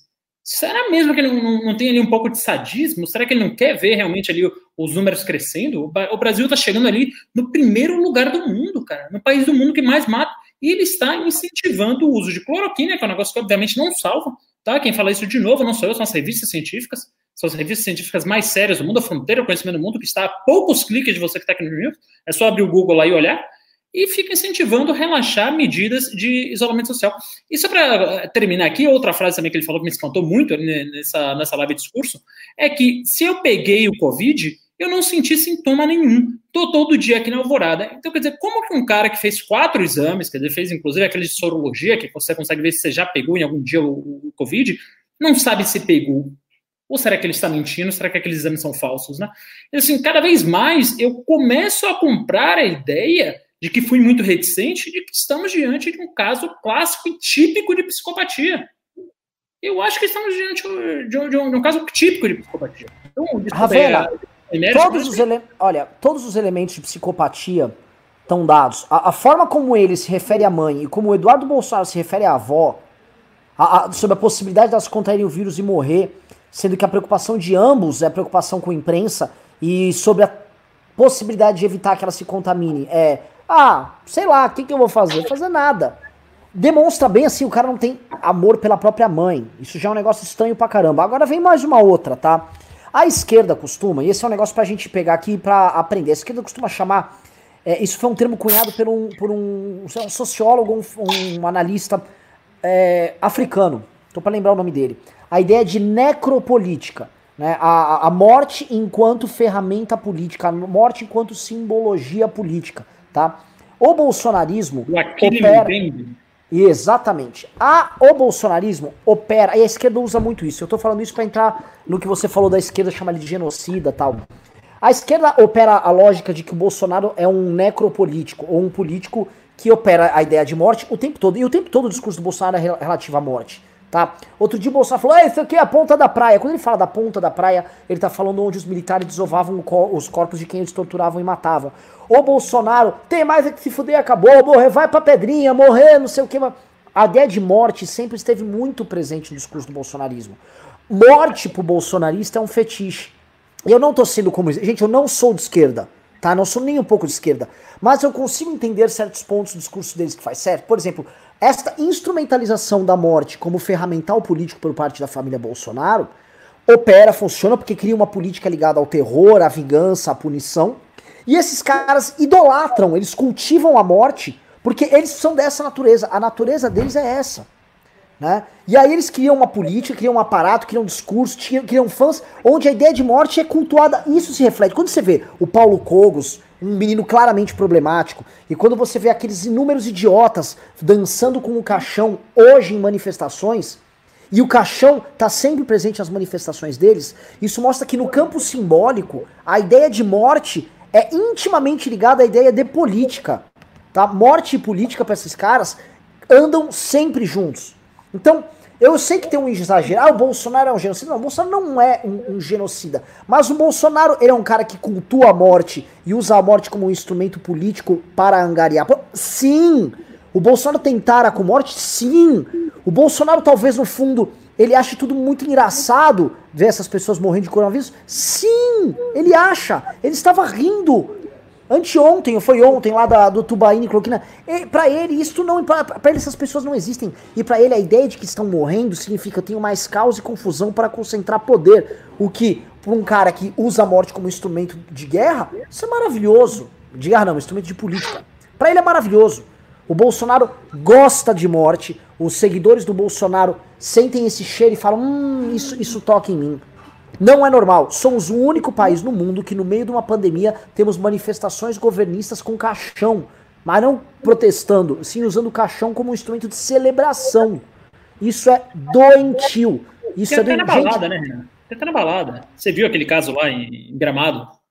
Né? Não sei se, se o pessoal que está aqui acompanhou, mas tem aquele rito de pedir champanhe, trazer um foguinho e tal, e o pessoal trouxe o, o champanhe lá, tocando foguinho com a música do caixão, né? simulando caixões. Assim. Então, assim, é, é, é, é só isso. Só isso. É, isso, isso é um outro ponto, que assim é importante chegar, porque a gente vai parar ali na entrevista que o Eduardo Bolsonaro fez. Vocês assistiram os dois, né? A, o bate-papo do Eduardo Bolsonaro com o. Com o. Com o Álvaro Garneiro, eu acho. Álvaro Garneiro, né? Sim. A elite absolutamente, como diz Vila, rastaquera que nós temos. Nossa elite é uma vergonha. O Álvaro Garneiro, ele é filho do Mário Garneiro, que foi um banqueiro, acho que o banco dele já quebrou tal. Se não me engano, é o Brasil Investe, o Álvaro Garneiro, o, o pai exatamente, dele. Exatamente, o Brasil Investe. É. Prestem primeira atenção, vocês estão assistindo. O Álvaro Garneiro e o Eduardo Bolsonaro são exatamente, é, são duplos miméticos aqui em outras áreas. Ambos são herdeiros, playboys, de, de pais que viveram empilhados no Estado e se consideram muito espertos. Cada um à sua maneira, o Jair aqui e o Mário Garneiro ali. O Eduardo e o Flávio são que dois playboys que curtem a vida. Vamos convencionar que o, Edu, que o Álvaro Garneiro curtiu melhor. Tá? Saiu com algumas das mulheres mais bonitas do Brasil. É dono de balada, sempre pegou geral e tinha um programa onde ele fútil ficava viajando pelo mundo, dando dicas clichês de viagem com restaurantes clichês e tal. Mas tudo bem. O Álvaro Garneiro é elite. Ele poderia ter estudado nos melhores lugares, ele poderia estar com uma cultura plena, enriquecida. Não, nada disso. Álvaro Garneiro é um cara que toma aula de lockdown vertical com o Eduardo Bolsonaro e fica assim, ó. Esta é a nossa elite. A nossa elite é o pessoal ouvindo a musiquinha lá e dançando. A nossa elite é o Brasil 200. Essa é a nossa elite. É o Luciano Hang mudando o KNAI da empresa dele para poder abrir. Essa, a nossa elite é uma merda. Cara, eu sempre falo isso, tá? É, é, o pessoal tem que me segurar. Eu, quando falo da elite brasileira, eu sou trotskista. Trotskista. O que eu penso, o, o, os pensamentos que eu tenho sobre a nossa elite. Pode, não, isso pode recortar. Se o menino recortar, recorta mesmo. Com a elite brasileira, eu sou trotskista, tá? Eu não posso falar em público o que eu acho da elite brasileira. E o que se eu pudesse no ano. O que eu, olha, vou, vou parar. Porque a elite brasileira é uma vergonha. É uma vergonha. A elite brasileira quer que o resto da população morra. Ela quer que o resto da população se dane. A elite brasileira é uma bosta são os bostas. Não é à toa que nós aqui temos que fazer o trabalho que eles fazem. Nós temos que ler os livros que eles não leram. Nós temos que estudar as coisas que eles não estudam. Nós temos que defender a democracia que eles não defendem. Esses caras são os bostas. A gente tem que trabalhar em dobro por causa desses caras. A elite brasileira é uma merda. A elite brasileira merece o Paulo Guedes fazendo palestrinha enganando eles, porque eles merecem ser enganados pelo Bolsonaro. Eles merecem dar like no Leandro Russo. Eles merecem perder dinheiro no fundo do Henrique Breda. A elite brasileira, vocês são uma vergonha. E é por isso que vocês vão sempre estar tá perguntando pra gente o que fazer, porque vocês não sabem nem o que vocês fazem da vida de vocês, seus bostas. Tem que estar tá na live lá com o Eduardo Bolsonaro, sim, seu bando de merda. Rubens Nunes.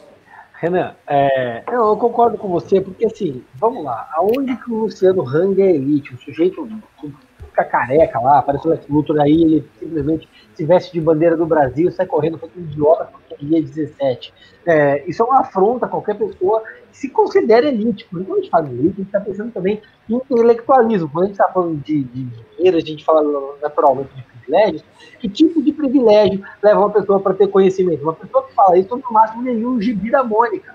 Não dá para imaginar como sendo Rand tem algum conhecimento suficiente para se portar como elite. Afinal de contas, o empresário que está driblando a norma do, as normas para poder reabrir, vendendo arroz e feijão ali para falar que tem alimento, para reabrir as lojas dele, ao mesmo tempo ele vê a população nessa situação toda. O que, que ele fez de, em aspecto de doação? O que ele fez, por exemplo, no aspecto social nesse período? Nenhum. No máximo, ele se vestiu de Capitão Planeta e saiu correndo feito um velho lunático pela rua, dizendo que, que, ele, é, que ele é Bolsonaro, que é 17 e acabou. Não dá para admitir que esse tipo de questão seja elite. Por outro lado, a gente vê outros empresários que dá para considerar elite, que a gente pode pensar, pô, são elite intelectual, são elite, são bilionários. O que, que eles estão fazendo? Absolutamente nada. De um lado, eles apoiam o governo, eles pensam na cloroquina e querem reabrir a loja dele e acabou. Não existe um pensamento social, não existe um pensamento comum de resolver o problema da pandemia, não existe uma força-tarefa dos empresários para pensar junto com o governo, já que tem uma cabeça que pensa no governo, numa, num plano de retomada. Falta isso, falta uma união, falta um plano.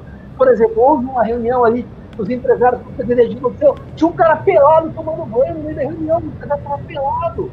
Ele estava tomando banho, o Bolsonaro teve que parar a reunião porque o cara estava pelado durante o meio da live. É, essa elite brasileira, sinceramente, a gente está nas mãos de otários. Eu vou voltar, assim, eu vi nos comentários, antes de passar a bola pro Ravena, tá? Eu vi aqui nos comentários as pessoas sem entender. Ah, pessoal, olha só, ser de direita não significa que você tem que ser puxa-saco de cara com grana, tá? Muito pelo contrário, tá? Muito pelo contrário. Ai, eu tenho. O cara tem dinheiro, então ele é um capitalista opressor e eu tenho que gostar disso. Você tá totalmente confuso se acha isso, tá? Você está totalmente perdido. Elite, aristocracia, a ideia de aristocracia, o governo dos melhores, pressupõe que nós temos uma elite preocupada com o próprio povo e que vai empenhar em esforços não só em sugar do próprio povo ou ganhar dinheiro honestamente e viver isolado do próprio povo. Não, a elite ela assume responsabilidade para que a comunidade que ela faça parte seja um lugar melhor. Esta é a ideia de elite. Entendeu?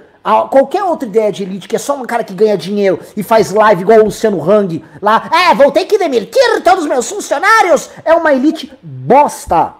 É uma elite, e uma das causas do Brasil ser um país de merda é porque a nossa elite é uma elite de merda. É uma elite que caga pro próprio povo.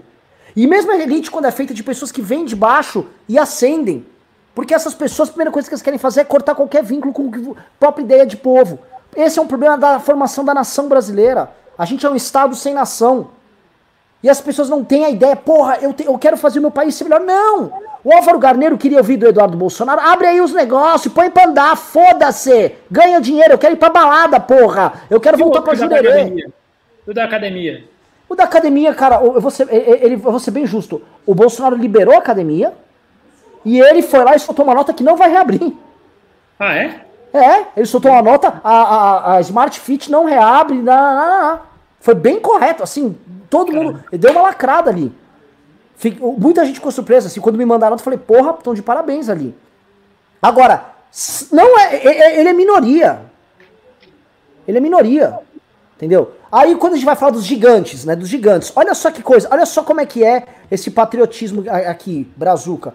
A, a, a Trajano, que é lá da dona da Maga, Magalu, lá, Magazine Luiza, ela petistona, ganhou dinheiro com o PT, não, não sou nenhum grande fã, não sou fã, não sou fã de ninguém ali.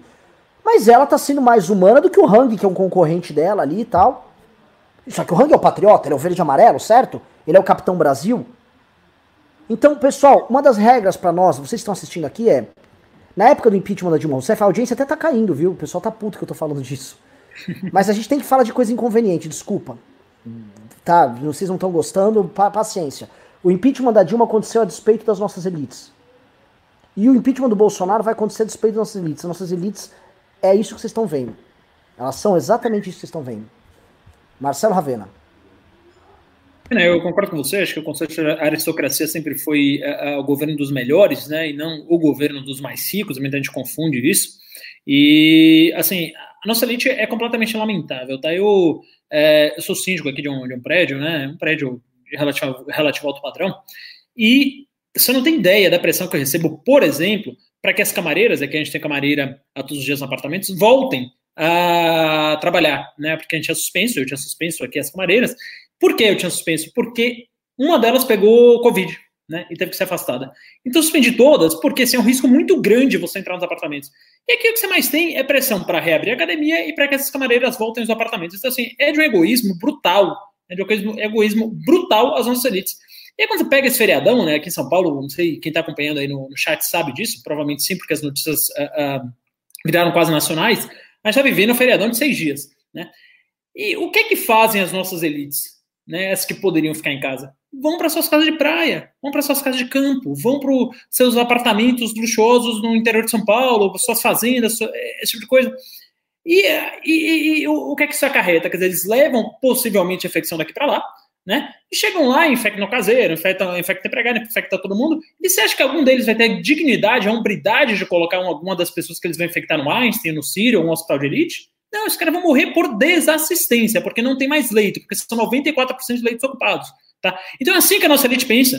É, assim, é, é igual o Luciano Huck, Luciano Huck, o, desculpa, o Luciano Hang. A primeira coisa que o Luciano Hang falou quando ia fechar a van foi: vou fechar aqui, tenho dinheiro para isso e vou para a praia. Eu quero que se foda isso aí, vocês fiquem morrendo e vou contaminar lá todo mundo. Né?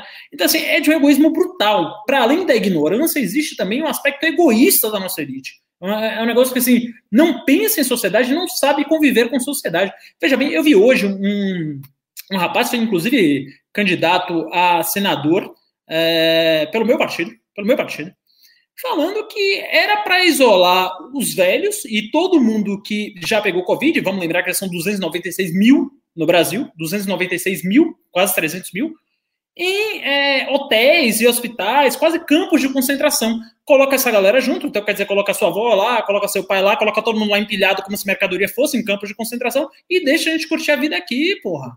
Deixa a gente curtir a vida. Então, assim, é esse o nível. E veja bem, esse rapaz que eu tô falando é um cara de muito dinheiro. De muito dinheiro. Quem, não sei se alguém no comentário já, já sabe quem é. Não vou, vou evitar falar nomes aqui para não pegar até recorte. Assim, é esse o pensamento da nossa elite.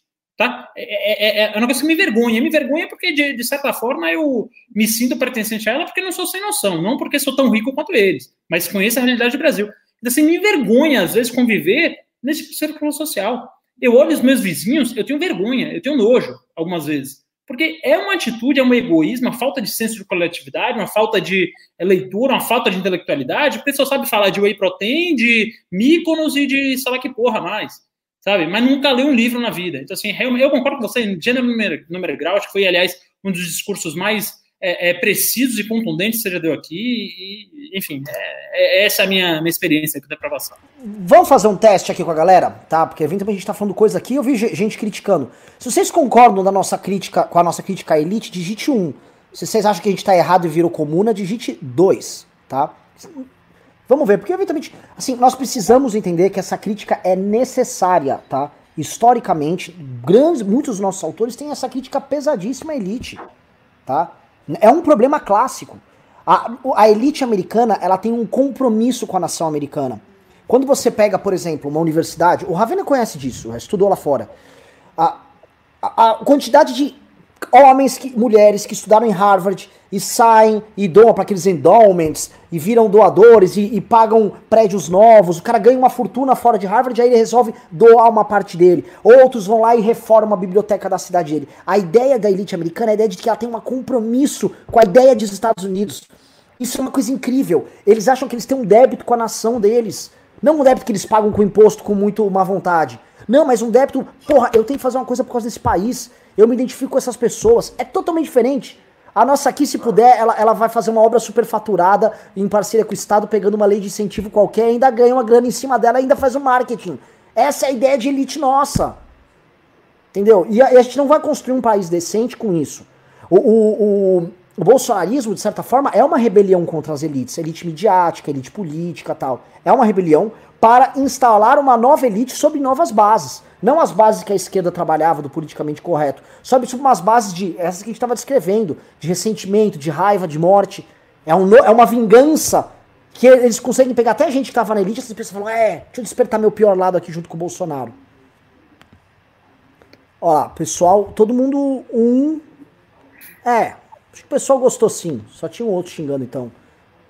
Vamos, vamos, vamos trazer o Leon Trotsky pra uma live. vamos ler Pimba, gente? Vamos lá? Outra coisa, ó, sem falar, querer falar em elite, falei em elite aí, acho que a elite que estava aqui nos assistindo não falou, não vamos doar, os caras estão batendo na gente. Seguinte, pessoal, com, com dinheiro nós derrubamos o presidente. A gente está enfrentando, a gente é tão complicado que a gente processa o governador que supostamente nos banca e, e criticamos a elite que também supostamente nos bancaria. Então, é, você aí que tá no. Manda o pimba que isso ajuda a MBL a ficar de pé. Vou começar aí. Rubinho Ravena, vocês vão respondendo aqui. Parece que teve pouquíssimas perguntas, hein? Vamos lá. Roger Alves mandou 5. Tá a gente fez processo, fez tudo, perdemos doação. Vamos lá, gente. Ajuda a MBL aí, que senão a gente tá fugido, pô. Vamos lá. Roger Alves mandou 5 reais e disse: Marcelo não é placebo. Acho que a cloroquina. Placebo não tem efeito colateral. Isso aí tá mais pra teste em cobaia. É verdade, é verdade. Bom comentário. Faz sentido. Taninha Moreira mandou 30 dólares australianos, hein? Acho que é uma, algum tipo de fortuna isso aí, né? É, disse, no último vídeo, o Merreiro disse que o PT tá quietinho, pois é do interesse deles que o Bolsonaro fique. Porém, vi que o Freixo também está pedindo impeachment. Por favor, me explique. Beijo e amo vocês. Taninha, o Freixo é do PSOL, não do PT. É, não obstante, o PT, é, há uma imprecisão no que ele falou, porque o PT quietinho protocolou um pedido de impeachment, e agora, junto com uma frente da oposição, eles protocolaram em conjunto outro pedido de impeachment. Não será esse o pedido, o, esse, nenhum desses o pedido de impeachment que irá derrubar a, a, o governo do Bolsonaro, tá? Provavelmente vai ser um pedido assim, com a sociedade civil toda, mas é mais um marco, pedido impeachment. Edu Luna mandou dois reais e disse, Rubinho, muito bom ontem a entrevista com o Dr. Ray. É, obrigado, foi realmente maravilhosa, acho que só faltou o Ronaldinho Gaúcho da entrevista para ficar mais aleatório, foi emblemática a entrevista. Mas o Dr. Ray é uma figura interessante, né? Assim, Renan, o que você achou da entrevista, cara? Ele, eu achei ele bem sabonete, ele não responde, mas um cara, um cara com o currículo que ele tem, que é inegável, que é muito bom, eu fico triste por ver ele querendo ser fiador de, de maluquice, entendeu? Querendo bater palma pro louco do Bolsonaro dançar, enfim. Pessoal, é, se vocês mandarem um pimba aí acima de. É, se, se, entrar mais, ó, posso falar? Se a gente chegar hoje. É que tá muito fraco de pimba. Se a gente chegar hoje pelo menos 700 reais de pimba, eu vou contar uma história muito engraçada que envolve eu, na juventude, trollando o Álvaro Garneiro. É. é, é Anderley Pasteiro mandou 10 reais disse: Olhem o último vídeo do canal Café Consciência. Olhem o vídeo refutando os 50 estudos de cloroquina. É um dos últimos. Edu Luna mandou 10 reais disse: Dá para barrar o plano de saúde vitalício a ex-deputados e familiares? O que seriam familiares? MBL com um excelente trabalho, como sempre fala, falei, fala do novo também. Edu Luna, não sei, mas parece que o novo votou a favor disso aí lá no Distrito Federal, se não foi no DF, hein? Acho que tem, tem cagada. E se for falar de cagada do novo, tem que entender o que, que o Romeu Zema tá fazendo, que tem uma doença nova que surgiu, chama-se, SARG é nova. Parece que só tem em Minas Gerais. Essa SARG explodiu. Morre mais gente de SARG do que de Covid. Tá morrendo geral, tá? pra não ficar na piada, SARG é síndrome. É... Como é que é? Síndrome respiratória aguda grave. É SRAG, né? É SRAG. É, síndrome é. respiratória grave, é, aguda, grave, sei lá. É, e... aguda e grave, é. Parece contraditório, mas não. Aguda é a fase da doença e grave, enfim. E, enfim, é, e o SRAG. O SRAG lá. Agora sim, vamos, vamos também, deixa eu também não, não, não deixar isso passar, vamos falar bem também no meu partido, que tem muita gente assim com uma postura maravilhosa nessa pandemia. O Reni assim tá levando a democracia nas costas, o Reni junto com o Pavinato assim tá defendendo ferrenhamente a democracia. Para mim são os dois ícones da, da democracia brasileira hoje. É, o Poit está muito bem, está se posicionando mais firmemente. O Daniel está se posicionando bem, Daniel José. É, acho que o partido tem grandes quadros, está fazendo um bom trabalho em geral. Agora, realmente, assim, cagadinha aqui ali é, vai ter. Né?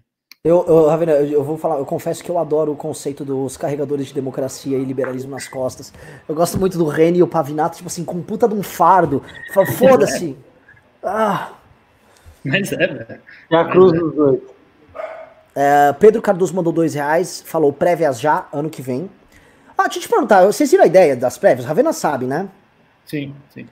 Então, o, o Kim no começo não gostou, depois passou a gostar da ideia, né? A ideia não é votar as prévias, a ideia é um ciclo de debates ao redor do Brasil, estado a estado, com todos os candidatos sendo sabatinados pela imprensa, por formadores. O que, que vocês acham da ideia? Eu gosto pra caralho, acho que é um belíssimo caminho. Acho que é um bom caminho. Renato Júnior Dias Alves mandou 10 reais e disse: Eu faço parte do grupo do MBL e levantei a ideia de, um, de nos mobilizarmos de fazer um projeto de lei de iniciativa popular referente à reforma política. Eu queria saber a opinião de vocês. Como é, como é o negócio aí? Desculpa. Uma lei de iniciativa popular referente à reforma política. Ah, mas depende da reforma política, né? Porque é, aqui no Brasil a gente tem um defeito muito grande, que a gente acha que os governantes são mais escolhidos porque o modelo é ruim. E, na verdade, são mal escolhidos porque os governantes, os parlamentares, etc., são mal escolhidos porque a população não se interessa por política e não está afim de votar. Então, assim, é, não importa quanto você vai mudar o sistema político para ter o, o, resultado que você quer, é, isso não vai funcionar, porque as pessoas estão afim de votar no Tiririca. Então, assim, você pode pensar distrital misto, podia ser distrital puro, podia ser o que for. As pessoas queriam votar no Tiririca naquele momento, as pessoas queriam votar em Joyce Hassman, as pessoas queriam votar em Eduardo Bolsonaro, queriam votar em Alexandre Frota.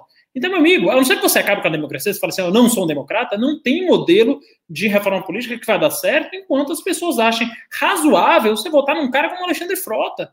Me desculpa, aliás, acho até que ele está melhorando, é, a conduta é, é, foi amadurecendo em alguns pontos, mas assim, é um é, como que você vota num, num cara como Alexandre Frota antes da eleição? Como que você vota no, no Eduardo Bolsonaro? O que, é que ele fez além de carregar um sobrenome nas costas? Né? Então, assim, quando tiver democracia, a gente vai ter esse tipo de coisa. Nosso trabalho aqui é lutar para educar as pessoas, para dar é, é, esse tipo de incentivo para pessoas estudarem mais, se interessarem mais, etc. Agora, eu, sinceramente, não acredito que mudando o modelo eleitoral você vai ter um alto campo de eleição muito melhor do que a gente tem hoje, não.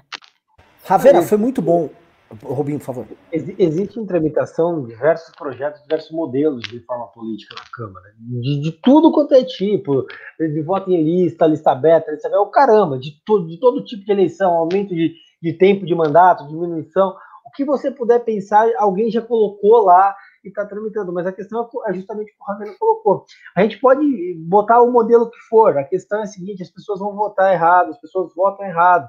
Nenhum deputado chega na Câmara dos Deputados se não tiver pelo menos 30 mil pessoas acordadas no domingo de manhã, indo lá e apertar o número dele na urna. Esse é o problema. As pessoas chegam na hora de votar, o cara vai votar porque o cara é bonito, vai votar porque o, o vereador do bairro indicou, vai votar porque pagou a conta, uh, o IPVA da moto dele, algum, algum problema do gênero. E aí a gente tem que aturar esse tipo de, de mandatário. Enquanto não mudar a cultura das pessoas, as pessoas não se interessarem por política, participarem, questionarem, pararem de ter político de estimação, botar o dedo na cara do político para você ter errado, infelizmente não há reforma política que conserte isso, a não ser que a gente instaure uma monarquia. E conhecendo a genética da atual família real, isso é muito temerário. Eu, inclusive, eu queria pegar um gancho aqui, René. É, assim, é, é bizarro, é tosco, é bobo, mas eu quero contar. Enfim, existe um projeto tramitando na Câmara dos Deputados, o senhor Luiz Felipe de Bragança e Orleans, de Orleans e Bragança, eu nunca sei a ordem disso. Enfim, o príncipe apresentou esse projeto, é muito relevante para o país, ele é um grande patriota, ele tira o dia 21 de abril, que é o dia de Tiradentes, do calendário de, de feriados, e muda para o dia 22 de abril, que é o dia do descobrimento do Brasil. Ou seja, 200 anos depois, a família real está querendo continuar fudendo com o Tiradentes e acabar com a memória do cara. Tadinho do Tiradentes, né? ele, é, vou te falar, ele até agora não engole esse, esse negócio do quinto, hein? Falou, porra, o cara vai atrapalhar nossa coleta ali, meu. Que merda. Essa é a grande contribuição é. do Luiz Felipe para o parlamento brasileiro. Eu vou ler aqui um pimbaço do Fábio Augusto Catar, mandou 50 reais, que é uma pergunta muito boa, tá? Muito boa. Porque para muitas pessoas existe justamente essa oposição, tá? Ele disse: Renan, como conciliar a ideia liberal de que os indivíduos são movidos pelos seus interesses egoístas com o objetivo de mobilizar as elites para se comprometerem com a nação como nos EUA? Isso é belíssima pergunta, tá? Porque, olha só, é, é uma pergunta que parte muito do fato do liberalismo brasileiro ser muito influenciado por ideias da Ayn Rand, objetivismo, ego, a virtude do egoísmo e tal, e do próprio Mises, a ideia de ação humana, a ideia de que você, você adota as decisões que você toma são baseadas no benefício que você vai ter para si e tal. É, vou colocar um ponto. O principal livro para você ler e entender isso que eu falei chama-se Democracia na América, do Alexis de Tocqueville. Tá, o Brasil, quando fala de liberalismo, está muito preso em escola austríaca, porque o, o Instituto Mises fez um baita trabalho, todo mundo acha que o Mises é liberalismo. O Mises representa uma corrente muito minoritária do, do pensamento liberal. É bem minoritária mesmo, tá? Por isso a pessoa fala, ah, estudam Marx, estudam Mises. Isso é no mundo inteiro. O Mises não é relevante como Marx. E ele também não é muito relevante dentro do universo do liberalismo. A despeito de ter colocado, trazido coisas, elementos muito interessantes e tal. A Democracia na América, do, do, do Alexis de Tocqueville, trata deste ponto, trata da ideia de comunidade, a ideia de que você não precisa se preocupar com o Estado, porque a sua participação na comunidade ela é virtuosa, e você entende que a comunidade é parte de si, a participação sua na paróquia, na igreja que eles tinham. Eles não, eles não, não tinham ideia de que o, o governo ia construir uma escola, a comunidade construía a escola para os alunos. Os Estados Unidos foram construídos baseado nisso por causa desse senso de comunidade. Sem senso de comunidade não é indivíduo, porque nós não somos tigres, animais selvagens que andam sozinhos pelo mato. Nós somos um animal gregário, nós somos um animal coletivo. Se você pegar uma criança de 5 anos de idade e deixar sozinha, ela morre. Ela precisa da comunidade. O, o ser humano sempre cuidou dos seus velhos, mesmo eles não sendo aptos para caçar, para nada. Nós somos um animal diferente. Por ser gregário, nós vivemos em sociedade e temos que dar valor à sociedade. A sociedade brasileira é uma comunidade ruim, é uma comunidade predatória, uma comunidade que não tem esses valores. Então, tem, só é bom e só é conciliável quando você tem justamente essa, essa coisa encarnada dentro de si. A ideia do que eles chamam de a religião civil que eles têm nos Estados Unidos. Espero ter sido claro. Alguém quer comentar, colocar? Muito bom, acho que é isso. Não, pra mim tá perfeito. Vamos lá, é... próximo pimba aqui. Uh... Cadê? Caramba. Caralho, teve pimba, hein? Então tava reclamando que não teve, mas até que teve. Vamos lá. Uh, Jimmy Tube mandou 10 reais e falou: é, em plena pandemia, milhares de mortes, presidente falando merda direto, Jornal Nacional detona ele todo dia e o MBL está apanhando nos comentários. 2022, vocês estão esperando o voto de quem? Do eleitor do PSOL? Não, a gente não tá fazendo isso aqui pra ter voto, velho. Se fosse pra ter voto, a gente poderia adotar postura, sei lá, Tipo o Caio Coppola. Não, o Coppola já, já é panista, já virou é, gado, não é nem mais. Faz uma é. bandeira do Brasil nas costas, vai correndo, pronto, você vai ter voto. A gente podia adotar a postura de vários caras, desculpa, Ravena, do próprio Novo, estão lá. É, tô, tem uma crítica pontual aqui. Paulo Guedes. Nós não vamos, nós vamos fazer a coisa sem precisar se preocupar. Porque se for para ter um movimento que vai ficar fazendo cálculo eleitoral, aí não é movimento, meu irmão. Então, o MBL vai ser isso. Vai, vai, vai doer? Vai, mas fazer o quê? Lucas Valinotto mandou 9 libras esterlinas e disse: Está na hora do MBL encampar o Veta Senado para dar mais prensa no Aras, não? Se ele maneirar demais para o Bolsonaro, o Senado pode vetar a indicação dele para STAF caso haja pressão. Nós entramos em contato com alguns senadores, tá? Eles estão esperando os próximos movimentos do Aras. O problema é que assim, você vai ficar esperando até quando? Ó! Oh, o cara já fez! Mas é, é, Enfim, é a se ver. Rodrigo Stridehorst, grande pimbeiro, mandou: e se o Bolsonaro estiver pensando muito além de tudo isso e está usando a cloroquina como distração para permitir o genocídio, com o objetivo de ganhar um atalho para salvar a Previdência? Olha, é uma bela. Ó, é que ele. Sabe qual é o único erro nessa conta? O Bolsonaro não, não liga para a questão. Presidente. Exato, exatamente. É o único ponto. A única, olha, você quase acertou. Marcos mandou dois reais disse: Olha, Renan, os homens do botão dourado estão chegando, hein? Edu Luna mandou cinco reais disse: Renan, minha avó, 94 anos, ama a ditadura militar. Disse que os chefes do governo da época morreram todos pobres. Sabe se é real ou são falsos pobres? São falsos pobres, tá? É, pega o Figueiredo. Todo mundo vai falar: o Figueiredo morreu pobre. Agora pega o neto dele, o Paulo Figueiredo, que foi, era amigo do Trump, trouxe o hotel do Trump aqui pro Brasil. O pai dele é banqueiro. Estranho, né? Figueiredo morreu pobre, mas o resto da família é muito talentosa. Não estou fazendo nenhuma ilação, tá? Muito pelo contrário. Só estou comentando que. É...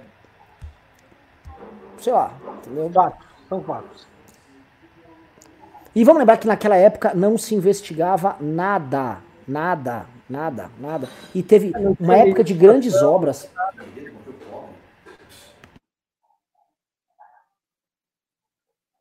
Oi? Desculpa, só, só tive um pano aqui. É, Jimmy Tube mandou 5 reais e disse: 2022 é um terço do Bozo que também votaram em seu, em quem tem seu apoio.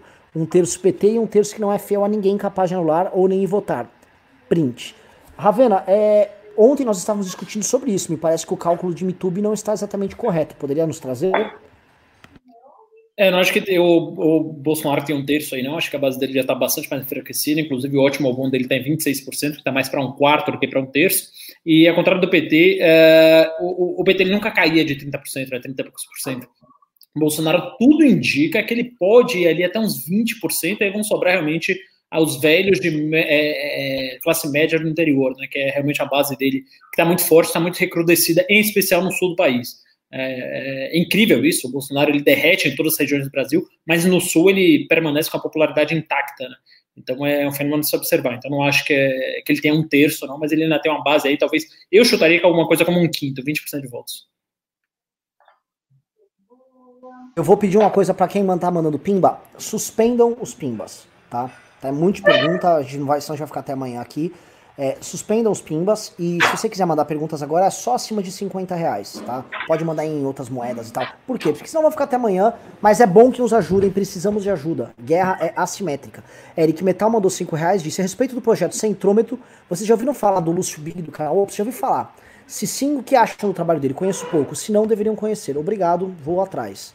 Michael Wallace mandou 5 reais, disse, curto vocês, mas não entendo como passaram tanto pano pro bolso na eleição. Não, não, não, não, não, não, não, não, não, não, não, não.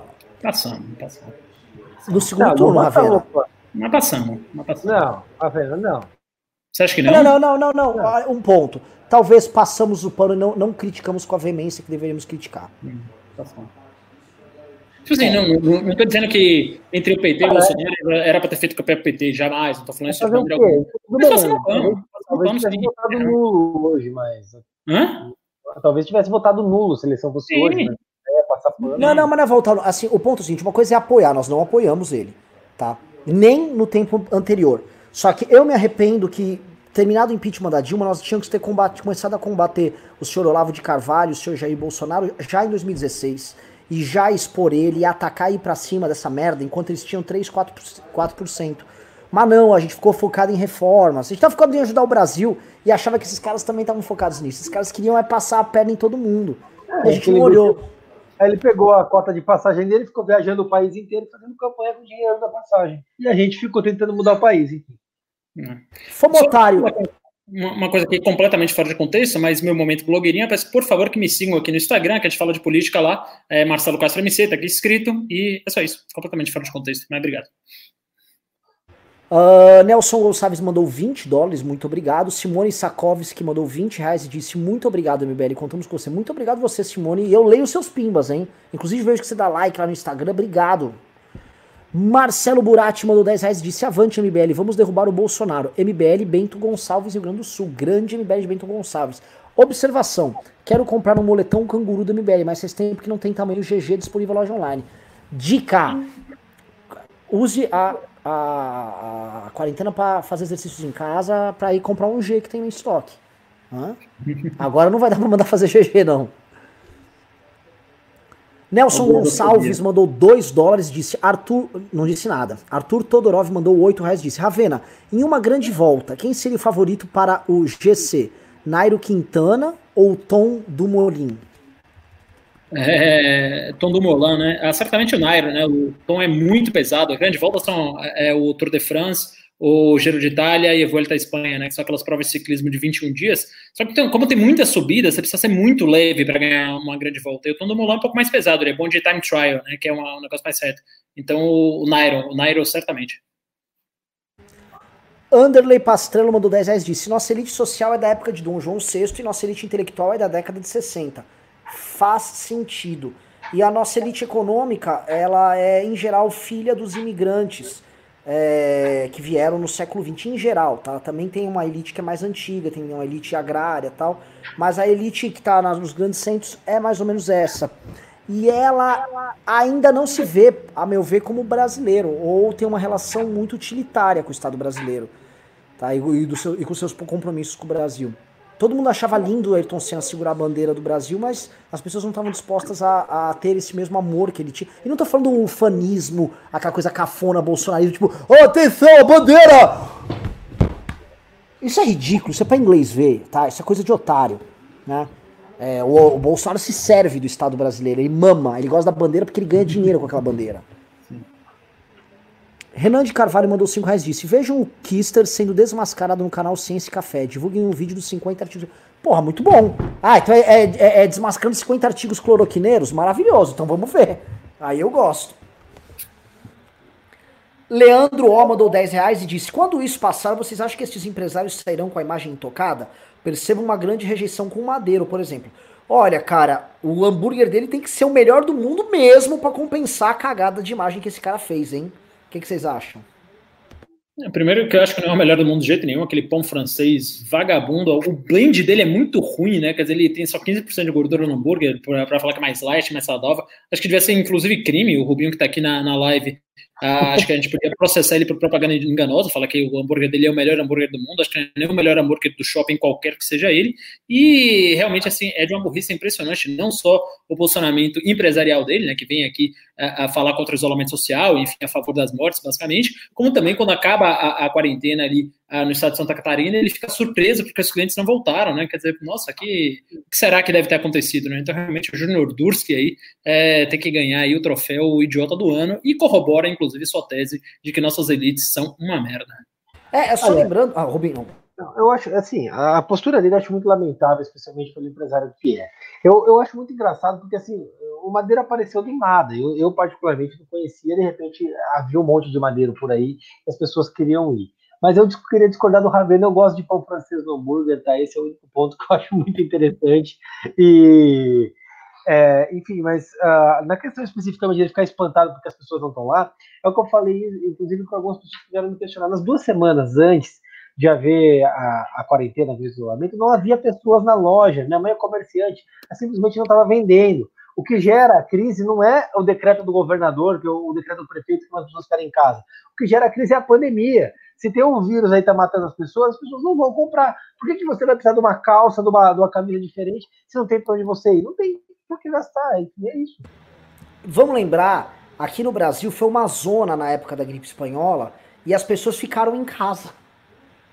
Com bagunça, as que saíram morreram. Na peste negra, as pessoas ficaram em casa e você tinha crise econômica. Essa maneira da gente querer fingir, novamente, isso é um outro problema da modernidade. A gente achar que o, o mundo que a gente vive, que é muito tranquilo, luz elétrica, é, água quente no chuveiro, que isso é uma coisa estável, né? Isso é extremamente, é uma, é uma linha tênue para você destruir a vida que nós temos. Uma crise dessa, um vírus, vai lá e destrói todo o nosso sistema. É uma merda. É, e sobre o hambúrguer, Rubinho, pão francês realmente não cabe no hambúrguer. A mordida fica muito difícil quando você tem as duas partes ali duras, porque é o duro e aí vem a parte macia dentro. Não, não vai, entendeu? Por isso que a, o pão, o hambúrguer é uma criação muito bem feita. Cara. Não, eu, não assim, é... eu, sou, eu sou fã de hambúrguer, eu como hambúrguer toda semana. Mas eu acho especificamente que fica bom. Só que não dá Rubinho. pra, eu, não chamo, eu não chamo de hambúrguer, eu chamo de lanche. Rubinho, entendeu? tem um erro aí. O pães crocantes em lanches, eles têm que vir, por exemplo, uma baguete, que elas são mais, elas são mais estreitas. E aí você tem a mordedura. No negócio que é redondo, que é maior do que a sua boca, aquilo se torna um inconveniente. O hambúrguer dele é um hambúrguer inconveniente para comer. Tá, vamos, vamos fazer uma enquete, Renan. Ó, quem acha que comer hambúrguer no pão francês é um, comer lanche no pão francês é um inconveniente? Aperta um, quem acha que é ok, aperta dois. Vamos ver o que o pessoal fala. Vamos lá. Uh, Leandro Coller. Uh, pera. Uh, pera. Leandro Coller mandou 5 reais e disse: Eu amo Renan Trotskista. Cara, o Renan Trotskista é uma faceta, mano, que é, é pra poucos. Renan de Carvalho mandou dois reais, disse nada. É, canal Café e Ciência. Esse cara gosta do Café Canal e Ciência. É, Fabrício Vieira mandou 7,90, disse tchau, querido, tchau, tchau, Bolsonaro. RD Gameplay mandou 2 reais, disse a atitude do STF ontem contra a MP é suficiente. O STF tem maioria formada hoje contra o Bolsonaro. Nasceu burro, não aprendeu nada, esqueceu a metade, mandou 10 reais, disse. O MBL poderia dar opções também, porque simplesmente ficar em casa pedindo para todos ficarem indefinitivamente não vai dar a resolver. Como achatar em curva em um país que possui estados com apenas 31 leitos? Só queria falar que o MBL já, inclusive, divulgou um plano, saiu na imprensa, tem matéria na imprensa, com um plano de como nós achamos que deve reabrir, que é muito similar ao plano americano. Ninguém acha que todo mundo vai poder ficar em casa. O problema é que a gente existia uma lição de casa que a gente tinha que fazer. Ravena, por favor, pode assumir aqui, que, eu, eh, que é o nosso grande especialista. Todo mundo fez essa lição de casa. Itália está tendo 130 mortes agora, cento e poucas mortes. Eles estão baixando. E aí eles vão poder ter seus planos de reabertura. A França testou uma reabertura, deu problema em alguns lugares. Você disse que minha irmã mora lá. Sim. Entendeu? Então, assim, quem fez a lição de casa tá podendo agora vir com o plano. Rio Grande do Sul é um exemplo. É um estado que não foi, grande, não foi afetado fortemente. O governador, que é muito bom, tá montando um plano mais ousado de reabertura. Só que os Minions não falam do plano do, dele porque ele não é Minion, né? Porque então, como ele não é Minion, eles não podem falar dele. Ele tem o melhor plano envolvendo reabertura. Óbvio que a gente é a favor. Só que a gente não faz o básico. Me corrija, Ravena. Não, é, é concordo com você. Na verdade, um plano de reabertura é um negócio muito simples de fazer. Né? Você faz ali uma tabela de pontuação de acordo com o número de casos, número de leitos, você compara um com o outro, vê a pressão sobre o sistema de saúde público. E quando você tem uma margem razoável para um erro, então quer dizer, você prevê que vai ter ali 95% de é, lotação do sistema público, você não pode reabrir. Mas quando você prevê que tem ali 60, 70, você começa a reabrir as coisas de acordo com a essencialidade delas e com o risco de contaminação em cada uma delas. Isso é muito fácil, isso aí dá para fazer, é, agora são 9 horas da noite, me mandarem fazer isso aqui, é 9h45 eu teria um plano aqui de reabertura. O problema é que antes do plano de reabertura, você tem que ter um plano de isolamento, você tem que ter um plano de controle da doença. A gente não chegou nem no na fase de controle da doença. Hoje a gente bateu mais um recorde. Hoje a gente é o segundo país do mundo que tem mais mortes por Covid. Então, assim, pô, fala em, ai, precisa de um plano de reabertura, o plano de reabertura precisa, óbvio, mas isso é muito fácil, muito fácil. O difícil é controlar a doença, e principalmente o difícil é controlar a doença é quando você tem um cara na presidência da República, que é o nosso maior líder, que é o nosso maior influenciador, que está lutando contra, que está remando na direção contrária. Então, é.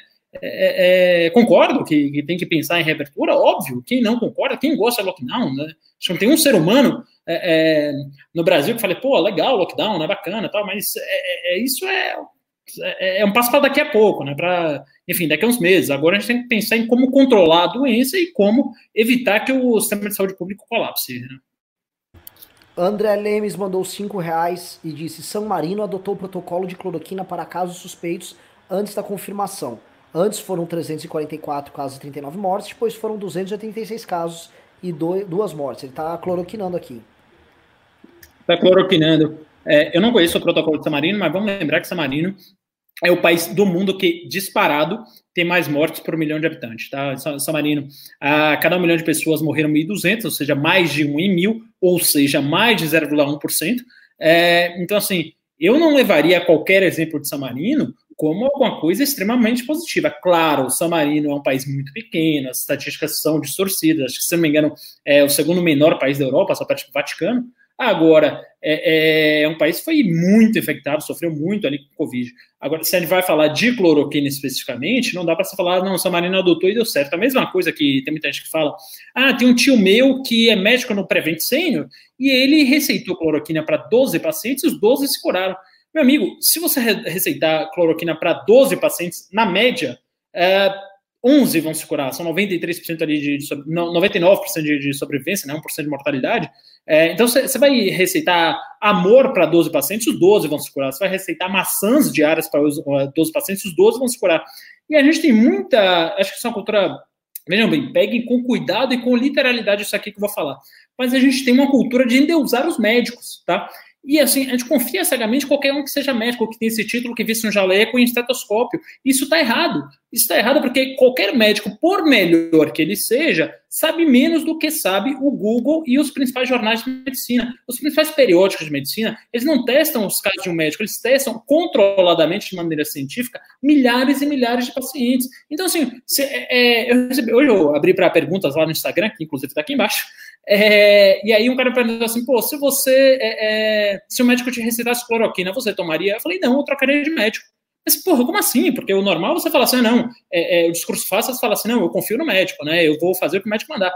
Mas, cara, se um médico me receita cloroquina, significa que, no mínimo, ele não está atualizado com os novos estudos que saíram. Ele não está ali na, na fronteira da ciência, ele não está lendo. Então, nenhum médico bom e científico e que, que, que, adote esse racional, ele vai receitar cloroquina, porque nada que saiu sobre cloroquina em jornais sérios com amostragens grandes, eu já falei aqui de três estudos muito sérios, é, o, o New England Journal of Medicine é publicado desde 1817, há mais de 200 anos, por exemplo, os outros dois também, mostram que a cloroquina é absolutamente ineficaz no combate ao Covid. Nenhum desses estudos falou o contrário. Então, hoje a comunidade científica fala em uníssono que o hidroxicloroquina não serve. Não é para paciente grave, para paciente no começo da doença, para paciente no meio da doença, para paciente que chegou dando pirueta ou, ou, ou com oxigênio saturando 75%, não. É para nenhum paciente. Não existe nenhum tipo de, de estudo que recomende a hidroxicloroquina. Então, assim, absolutamente contrário e não, é, é, é, independente do caso do Samarino, de qualquer outro país, é, o que a gente tem de ciência hoje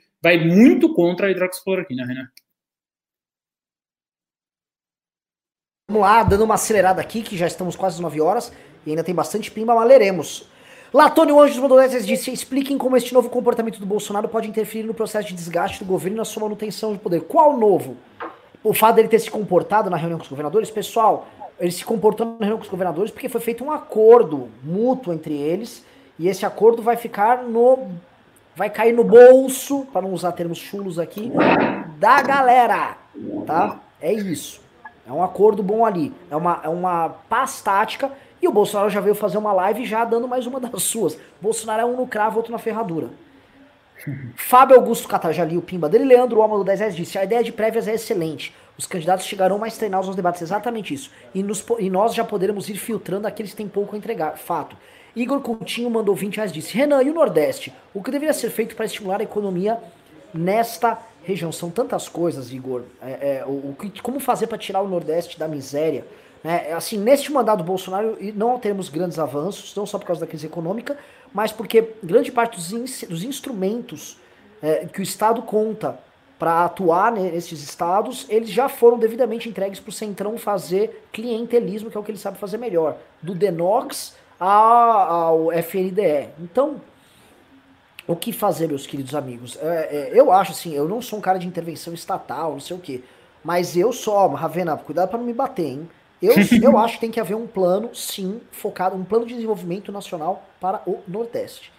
Não tô falando, ah, vamos abrir uma zona franca de. Não, não, tô falando o seguinte: o Nordeste, nós temos que pensar que enquanto país, se não tivermos um plano para libertar as pessoas do Nordeste do jugo de uma classe, tipo, de uma elite, já que a gente tá falando mal de elite, que se perpetua com base na ignorância e na pobreza dos outros, a gente não vai conseguir resolver isso. E vamos ter eh, eleição de gente ruim que não pensa no Brasil. Eh, essas pessoas são utilizadas novamente como peões no jogo de agentes políticos, que estão cagando para elas. E o capitalismo é um instrumento que emancipa. Isso é um fato. Capitalismo gera classe média e classe média vota com voto de opinião. Voto de opinião é o que acaba com o clientelismo no Nordeste. Não sei, agora como fazer isso eu não sei. Matheus McConnor mandou 5 reais disse: Renan, outro dia o Kim disse que queria falar sobre política nos animes. Sugiro três canais ali debater: Chapéu de Palha, Zona OP e Vlog do Enel. Não conheço nenhum, temos que falar com o Kim sobre isso. André Lemes mandou 5 reais disse: Estudo publicado do New England é de pacientes internados em estado grave. Não seguiu o protocolo do Dr. Zelenko. Cloroquina não cura SARS. Puta, Dr. Zelenko, André Lemes. Acho que foi piada. Anderson Carvalho mandou 10 reais disse: Trabalho numa companhia gringa. Hoje cancelaram o plano de 5 anos para produzir no Brasil.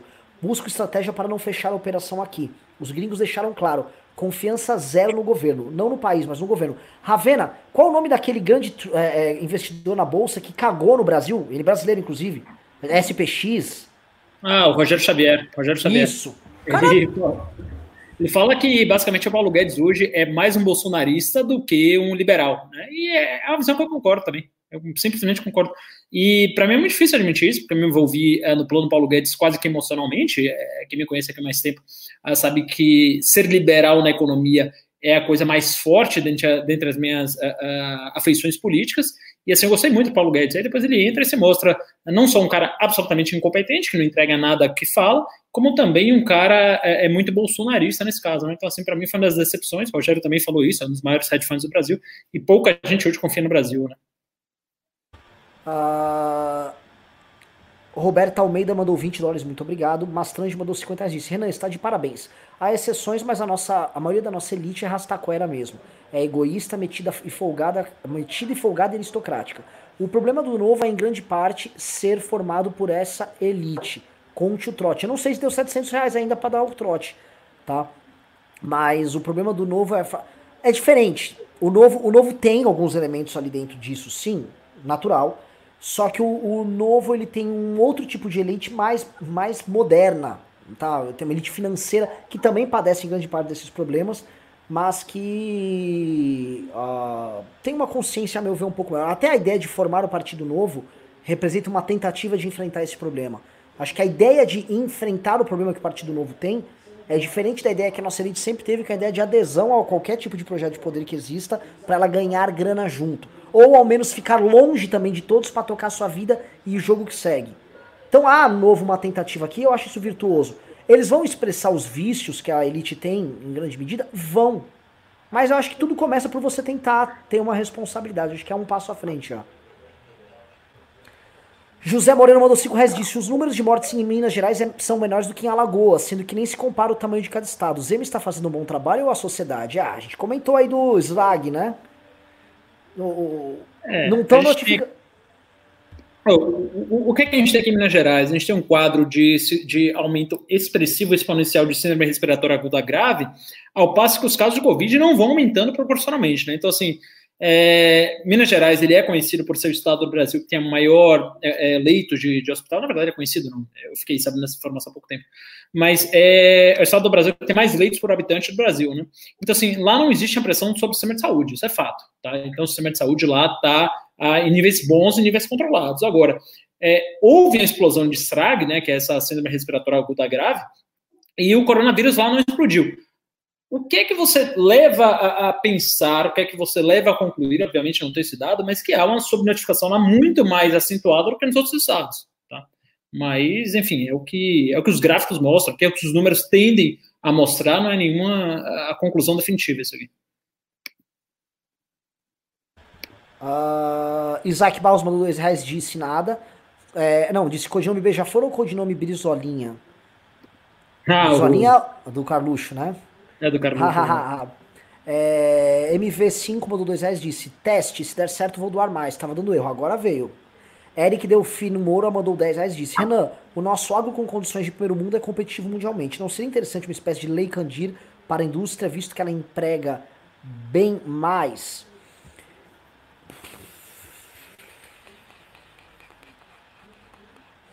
Uma lei para exportação, mas a lei Candira ela funciona para exportação é, para a indústria também. O problema da indústria é de outra ordem, é que mesmo com com a exportação, mesmo com lei de incentivo como essa, de não, não taxar a exportação, a gente não é competitivo. A gente não é competitivo nem no mercado interno, a gente não consegue nem atender os, o nosso mercado aqui. Rafael Lopes mandou 5 reais e disse: mudar a cultura das pessoas, que disposição, hein? Quem sabe com mais uns 520 anos. Me desculpe, mas o Brasil dá uma preguiça. Não, não tem que dar preguiça. O, o fenômeno de que a gente está tendo de o Brasil, especialmente as classes médias, tomarem a responsabilidade desde 2013 e está rolando agora, com vários erros, Bolsonaro é o maior dos erros. É um problema, mas, meu, é uma tomada de responsabilidade, pô. É, isso não acontecia antes. O que vocês acham? Ou não, tem, não tem como começar uma mudança se você ficar esperando para sempre. Tem que começar. Eu não acho que tão, tanto tempo, não. Como o Renan colocou, o Bolsonaro é o maior dos erros. A gente já errou com o PT, trocou e troca de novo. É simples assim. A gente não pode deixar de fazer porque não vai dar certo. Pela chance de errar, deixar de acertar. Vitor Andrade mandou 10 reais disse: Vocês precisam entrar na mídia mainstream. Considerem dar alguma entrevista à CNN ou alguma outra emissora para divulgar essas lives diárias maravilhosas e debater com outros nomes fortes. O Kim tá sempre. E eu vou falar, ah, tá, o Kim anunciou ontem. Esse fim de semana ele tá no Globo News. E tô sabendo que tem alguém nosso que vai no Roda Viva, hein? Hum. Tá, vai, vai, ter, assim, a, a, gente participa, a gente tá bem presente. O Jornal Nacional, a MBL já, nesse último mês, foi três vezes o Jornal Nacional. É, Mariana Tarrago mandou 54,90 e disse: Parabéns, pessoal. Devem sim falar da elite brasileira. É vergonhoso mesmo, Marcelo. É o que mais me chama a atenção até após ter morado nos Estados Unidos. Pois é, concordo.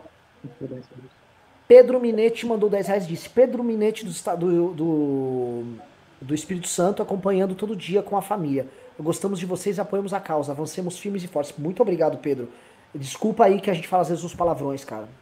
Aliás, muita gente reclamando dos palavrões. André Lemes, assim, na luta pela cloroquina, mandou outro pimba de 5 reais e falou: a Fundação Mediterrânea de Infecção publicou estudo com mais de mil pacientes com mortalidade menor que meio por cento. Funciona ou não funciona? O, foi o, o que que deu a mortalidade menos de meio por cento? Desculpa. Deve ter sido a cloroquina. É, cara, meio por cento, em teoria, é a mortalidade de Covid, tá? Independente de você tratar com amor, com cloroquina ou com um beijinho no rosto. Então, de novo, quando você, você tem que isolar todos os fatores, cara. Não dá para você pegar é, é, é, um estudo sem método científico nenhum e colocar. Agora, assim, o, o, que mais me espanta nessa discussão toda é que cloroquina virou uma posição política. Como assim, velho? É, é, eu sei que é clichê falar isso, sei que é, que é meio óbvio. Mas, porra, pega os caras que estão estudando essa porra, desculpa, não pode mais falar a palavra, que estão estudando esse negócio há 200 anos, né? E olha o que, é que os caras estão falando. Ou você acha que o Bolsonaro sabe mais que esses caras, velho? Você acha que o, o, seu youtuber preferido lá sabe melhor que esses caras, que o Twitter sabe melhor que esses caras? Só olha os estudos, já falei aqui, cara. Já falei que o nome de todos os jornais, periódicos tal. Tipo, meu, vamos, vamos, vamos pra frente, vamos olhar a solução. Não vamos ficar, ai, a cloroquina vai salvar, não vai salvar. Se a cloroquina fosse uma média muito boa, não ia salvar a epidemia. Sabe, se fosse assim, metade, salvasse metade, a gente ia estar em segundo lugar do mesmo jeito. A gente teve 1.200 mortos hoje, então se a cloroquina, por mais que, ah, tá bom, Nada que foi publicado na ciência é, é, certo, a cloroquina, na verdade, funciona, tá? Os cientistas estão todos errados, a comunidade científica está toda errada. E a cloroquina funciona e salva metade das vidas. A gente ainda é o segundo país do mundo que mais mata por, por Covid. A gente ainda tem é, 600 óbitos por dia com a cloroquina salvando metade. Então, assim, cara, vamos, vamos mudar a ficha, vamos para frente, vamos olhar a solução de verdade, não ficar nesse fetiche aí do, do Bolsonaro e do Maduro, que é a cloroquina. Vamos lá, próximo aqui. Só lembrando, tá? É, é, não vou nem entrar no aspecto científico. Se esta fosse a salvação, e nenhum dos países está adotando, então nós temos um grande complô internacional entre nações inimigas entre si, em polos uhum. distintos, trabalhando todos pelo assassinato do, dos seus habitantes e também para a destruição da sua economia e para impedir também a reeleição dos seus governantes que seus governantes também vão passar por com isso. Então é o seguinte, me parece um plano muito ruim e todo mundo combinou de fazer esse mesmo plano ruim, incluindo as ditaduras, tá? Todo mundo resolveu fazer tudo errado. Se você não partir do pressuposto de que há este grande complô e que os cientistas são todos uns mentirosos sabotadores, tá? Que é a base do seu argumento, é, você não vai poder continuar essa discussão, porque no fundo o que você está querendo levar a gente é a crer nisso, tá? Não é possível que nenhum país do mundo tenha visto aqui a Fundação Mediterrânea de Infecção. Será que ninguém. É uma grande burrice global. Todos os países. Os países já testaram modelos econômicos diferentes, modelos de governo, é parlamentarismo, presidencialismo, sei. Todo mundo testa. Tem mão, até mão inglesa. Só que todo mundo que topou errar junto aqui no coronavírus. Cuidado, cara. Aí você começa a entrar no campo do Lavo de Carvalho. E aí a gente vai questionar consensos como a Terra ser uma esfera. uh, Tarso Almeida mandou 5 reais disse: Renan, não é de se desconfiar dessa postura do Marinho de denunciar somente agora? Ele, de certa forma, não estaria cometendo crime? Essa pergunta é mais pro Rubinho do que para mim, mas é o seguinte: o Marinho, ele tinha os elementos ali, e eu acho que ele, ele entendeu a periculosidade dos elementos agora que o Moro começou a levantar esse problema, tá? Estou falando aqui do ponto de vista uh, jurídico, meu ver. A argumentação dele deve ir nessa linha, tá? Não obstante, não foi ele o homem que cometeu esses crimes. E ele ali mostrou que ele é uma pessoa que indicou advogados.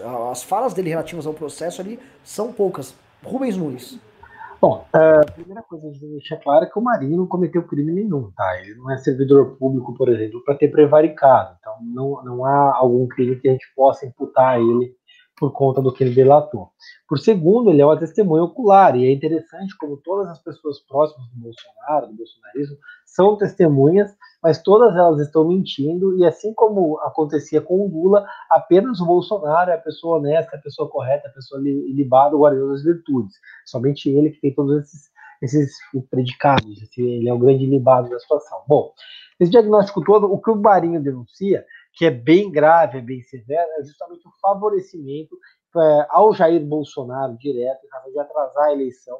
Isso é um crime eleitoral grave, isso é um crime uh, dentro da investigação, um crime dentro da Polícia Federal, tá? tanto de vazar informação quanto de atrasar a investigação, está sendo apurado pela polícia. O problema é que agora o diretor ele é da primeira linha de confiança do Bolsonaro, então a gente não tem como ter confiança que isso vai ser apurado. Porém, o Marinho ele tem elementos, ele tem provas que podem, que podem colocar o Bolsonaro em maus lençóis e razão de tudo isso. E ele, assim como o Sérgio Moro, não iria denunciar se não tivesse elementos para provar.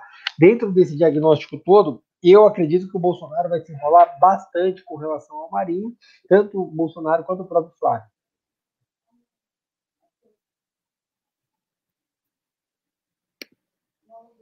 Entendeu? Vamos lá. Voltei, voltei, desculpa. Vinícius Vilas Boas mandou 20 reais disse: Fala Renan, seu trader antifrágil. O MBL vai se aliar à esquerda em possíveis manifestações contra o governo? A se ver.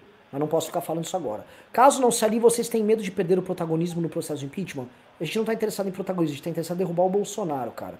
Honestamente, a gente já tem o protagonismo político aqui. Tá? Quem tá, quem tá fazendo as ações mais incisivas contra o Bolsonaro hoje chama-se Movimento Brasil Livre. Mais do que a própria esquerda. Então, é, o MBL vai ter o seu papel. Agora, se a esquerda brilhar, brilha. A esquerda só passa vergonha. Que faz saúde útil. André Lemes voltou com defesa da cloroquina, 5 reais, e falou: estudos científicos dizem que ovo aumenta colesterol. Outros dizem que não aumenta. Uns dizem que cloroquina funciona para Covid e outros dizem que não. É, o problema só é que os que dizem que cloroquina não funciona para Covid são, de novo, o DBMJ, que é o The British Medical Journal, que é publicado desde 1817, o NEDM, que é o New England Journal of Medicine, e o a, a FAMA, lá que eu não lembro o acrônimo, de novo aqui falando. E os que falam que funciona é da Prevent Senior lá de um maluco bolsominion. A diferença é só essa. Realmente, tem estudo que fala que não funciona, tem estudo que, que fala que funciona. Um das são os três maiores jornais de medicina do mundo, científica do mundo, já acho que é a quinta vez que eu falo isso aqui hoje, e do outro lado é um maluco da Prevent Senior bolsonarista que teve o, o, estudo dele impedido pelo Comitê de Ética por suspeita de fraude. É só isso. Agora sim, você pode escolher lá que você, você acredita, tá? Isso aí já, já não é mais problema meu. Se você quiser tomar cloroquina com cerveja e crack para Covid, toma. Só não vai funcionar. Ô, oh, Ravena, só para aqui o médico, é amigo meu, acabou de mandar aqui, ele é como pesquisador e infectologista, ele disse o seguinte: Cloroquina é bomba de fumaça para desviar o foco dos problemas do governo. Randesvir, eu não conheço o remédio, mas é o que ele menciona aqui, é o que tem demonstrado melhores resultados. Sim, não dá para tratar uma infecção viral com efeitos off-label de um antimalárico para uma doença parasitária. É, me parece bem razoável o que ele coloca aqui. Enfim. Sim, sim, sim. O, o Rendesvir é um antiviral, né? mais ou menos como quem, quem tem herpes, aqui já teve herpes, já tomou aqueles, é, como que chama, ciclovir, que ele ah, impede que o vírus se replique dentro do corpo, né? E o Remdesivir, ele está mostrando alguns resultados mais positivos que a cloroquina para o Covid. Qual o problema do Remdesivir? O Remdesivir, ele não é tão sonoro quanto a cloroquina, hidroxicloroquina, né? Então, pô, você chega num debate ali, porra, mano, é, eu manjo de hidroxicloroquina, outra eu manjo de Remdesivir, tipo, pra narrativa não serve tanto o Remdesivir, é só isso, é só isso, é só essa diferença, porque o Remdesivir realmente está tá se mostrando um remédio melhor, um antiviral uh, que é tratado para uma série de doenças aí, está se mostrando um remédio melhor que a cloroquina. E lembrando, a cloroquina entrou no debate público assim, veio um estudo lá na França, muito discutível, e o problema foi o seguinte, ele saiu da França, e o primeiro a falar dele nos Estados Unidos foi um cara que eu esqueci o nome dele agora, mas ele é tipo um Alan dos Santos da Fox News americana.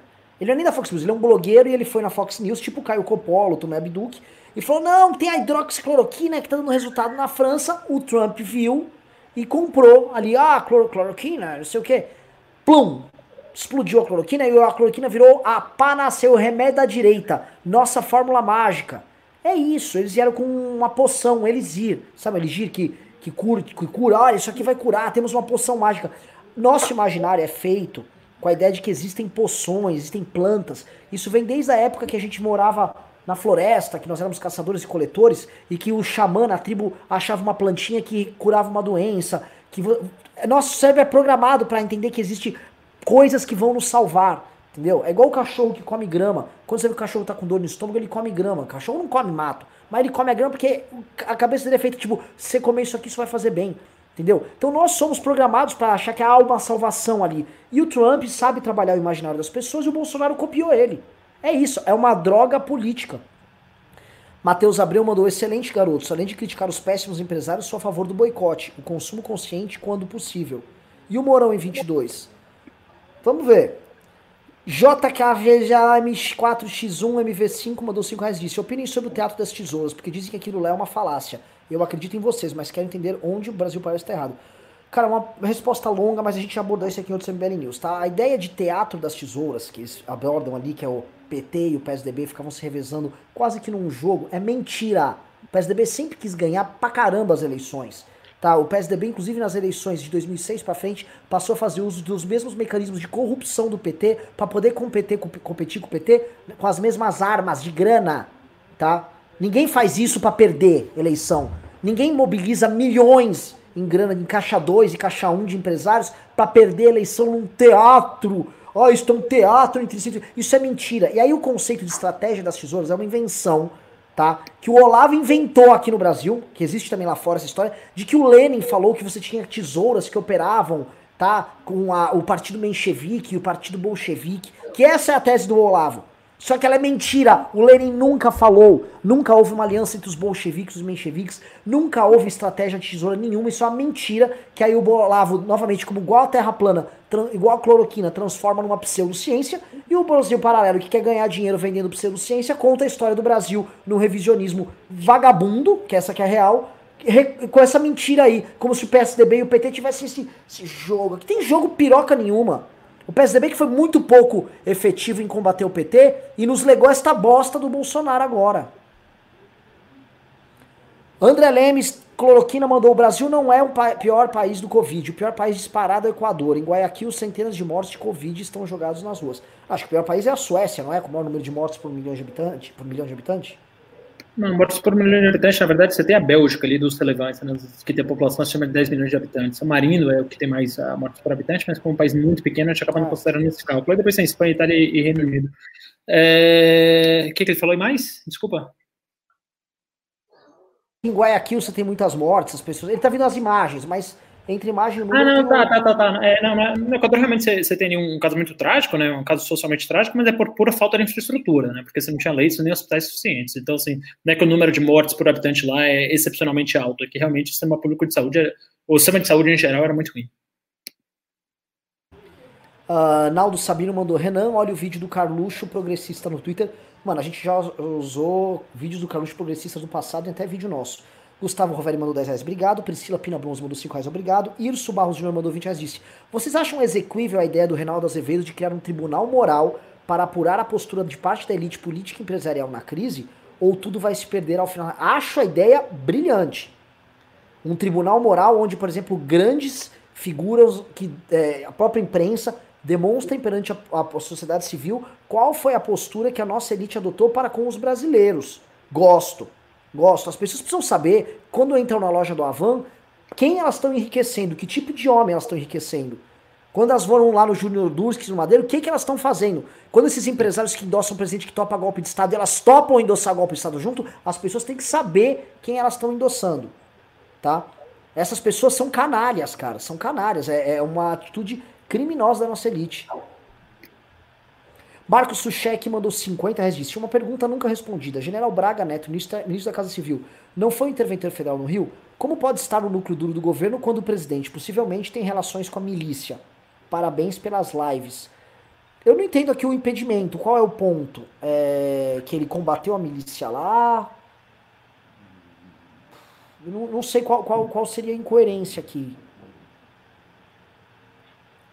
Querem comentar? Eu não entendi o que ela quer dizer, né? É.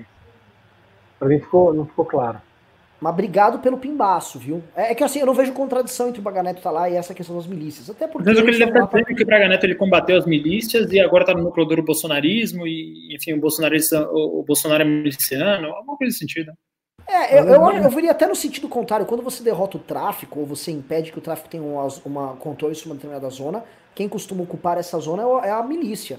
Né? É, então, eventualmente, isso até beneficiou o trabalho deles. Não sei, tô aqui falando de orelhada. Ivo Aguilar mandou dois reais, disse, mande um salve pra Teresina. Para ir um salve pra Teresina, tá aí, nunca fomos, temos o lucro do MBL aí. Aliás, entre no nosso grupo de WhatsApp, ô Ivo, entra no nosso grupo, é, é, participe.mbl.org.br, tá? Entre lá, porque aí você uh, vai conhecer gente em Teresina que pensa como nós. Eu, inclusive, tô no grupo de Teresina, eu tô no grupo de WhatsApp lá. Outra coisa que eu peço para vocês é sigam o canal do MBL News.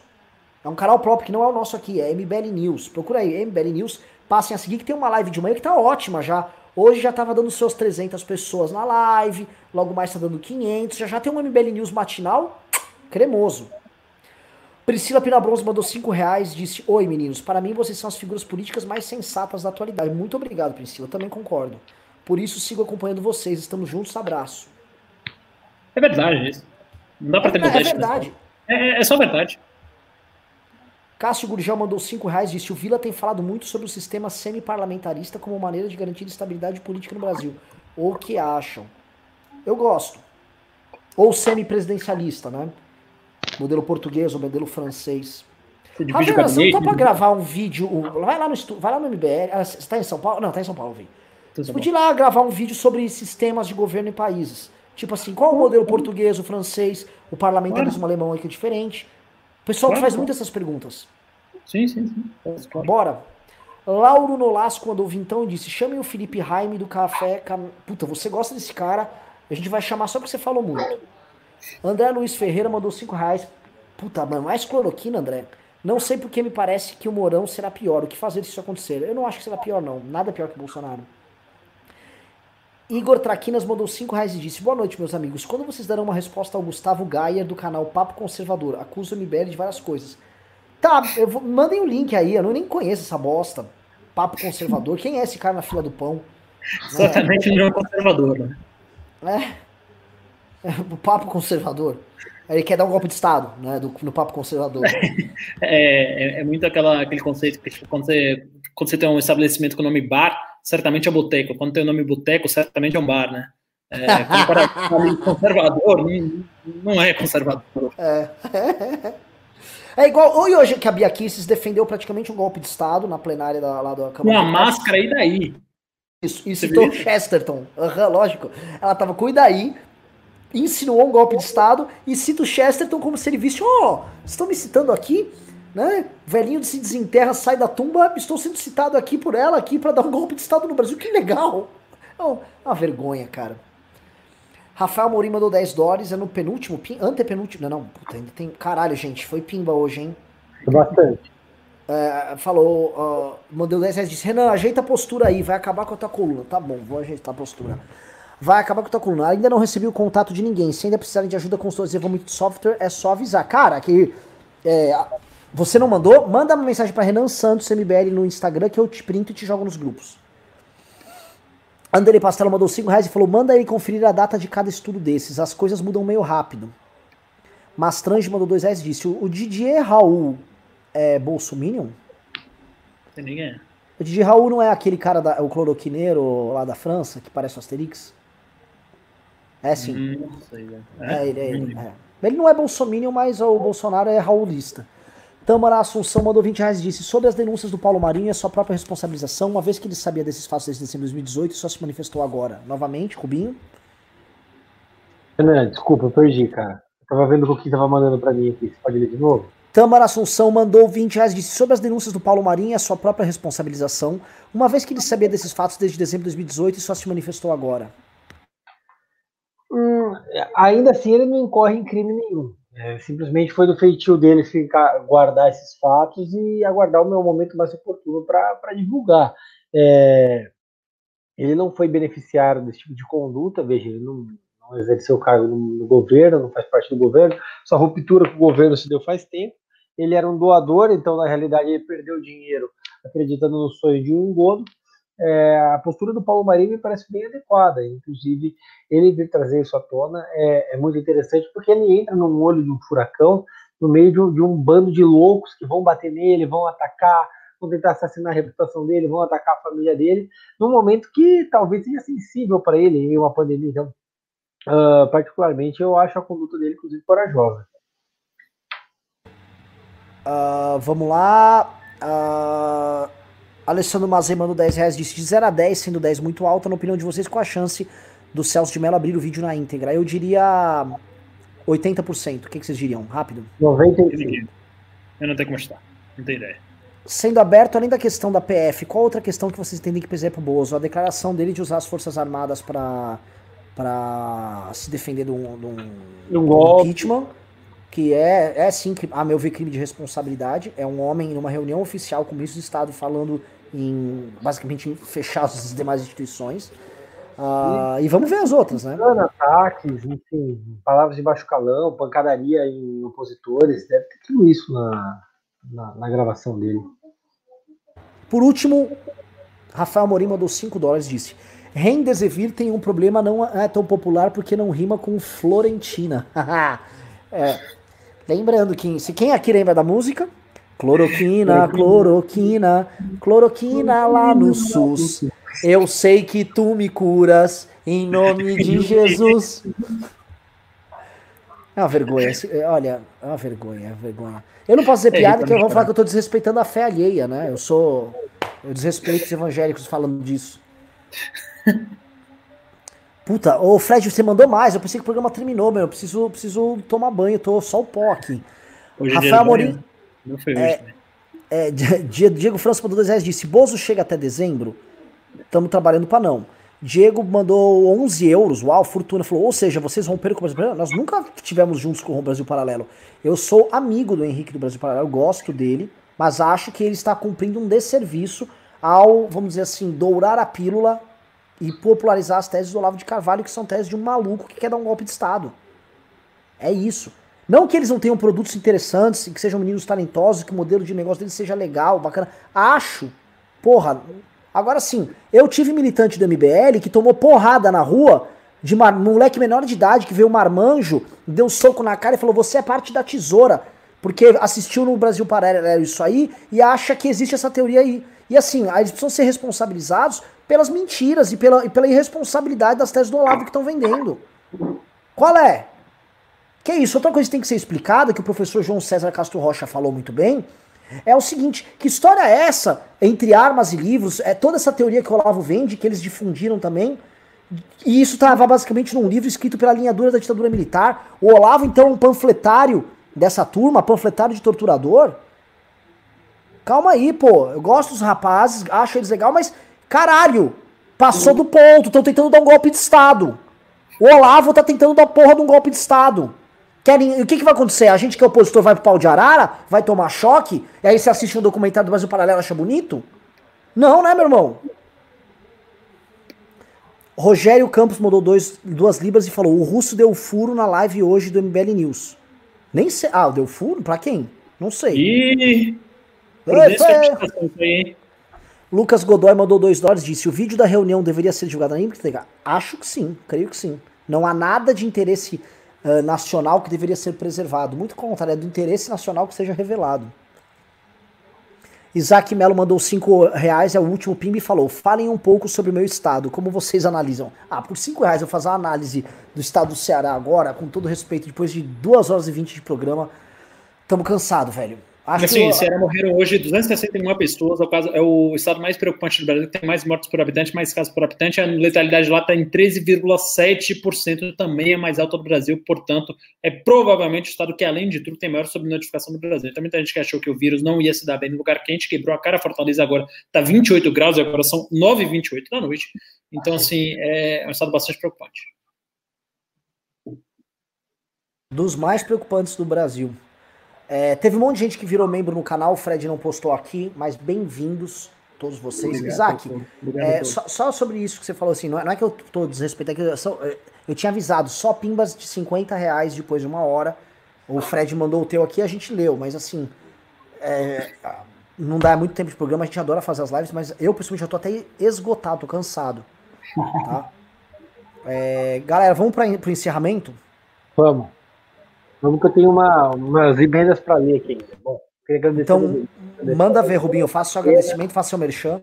Muito obrigado para todo mundo. Quem não me segue nas redes, vou dar uma de Ravena agora, me segue lá, arroba Rubinho Nunes NBL, Instagram, Twitter, é, Facebook eu uso ainda, apesar de já estar tá parando essa rede bem chatinha aí. Então, é isso aí, me acompanhe, tamo junto e ajuda a crescer a rede, tá bom, gente? Um abração, obrigado, Renan, valeu, Ravena. É isso aí, Renan, você tá mais careca que o normal, viu, cara? É, eu. Pera um, pouco, um pouquinho, só, só um negócio. É, é, no, é novo isso aqui? Ó, temos um furinho, me mandaram aqui, ó. O Ministério Público Federal acusa Weingarten e Bolsonaro de direcionarem dinheiro para sites ideológicos e promoverem censura a veículos críticos ao governo. Ai, mais um. É aquilo que falou esses dias do terça, talvez. Quem desconfiava, né? Quem podia desconfiar? É. Quer dizer que eles estão repetindo uma manobra do PT de comprar sites aliados? Oh! Sim, já tem a Gilma Bolada, Brasil 247, já tem tudo. Ravena, faça o seu encerramento então. Bom, obrigado a todos. É, obrigado especialmente hoje. Queria fazer um agradecimento especial ao Renan, que deu um dos melhores discursos que já ouvi aqui hoje. Realmente foi de emocionar discurso contra as elites, concordo plenamente, me fez pensar. É, agradecer também ao Renan por um livro que ele me indicou. Comecei a ler agora essa semana, depois de meses de enrolação, que é a Praça e a Torre, então recomendo para todos vocês na Ferguson e também pedir, óbvio, para me seguir nas redes sociais aí, Instagram, arroba Marcelo Castro MC. Obrigado. Pessoal, mais um programa fabuloso aqui, hoje com Marcelo Ravena e Rubinho Nunes. Teve dimensão política, teve crítica social foda, teve entendimento jurídico, teve muita crítica a esse governo criminoso que tem que cair. Entre nos nossos grupos, participe.mbl.org.br. Se puder, virem doadores recorrentes do MBL, mbl.org.br barra contribua. Se inscrevam no canal do MBL News também para participar das lives da manhã. Precisamos de vocês lá, que é mais um programa. A gente quer ter uma programação, quer assim, ter live nosso o dia inteiro rodando, tá? Para isso preciso ter outros canais e o bicho vai pegar. Conto com vocês.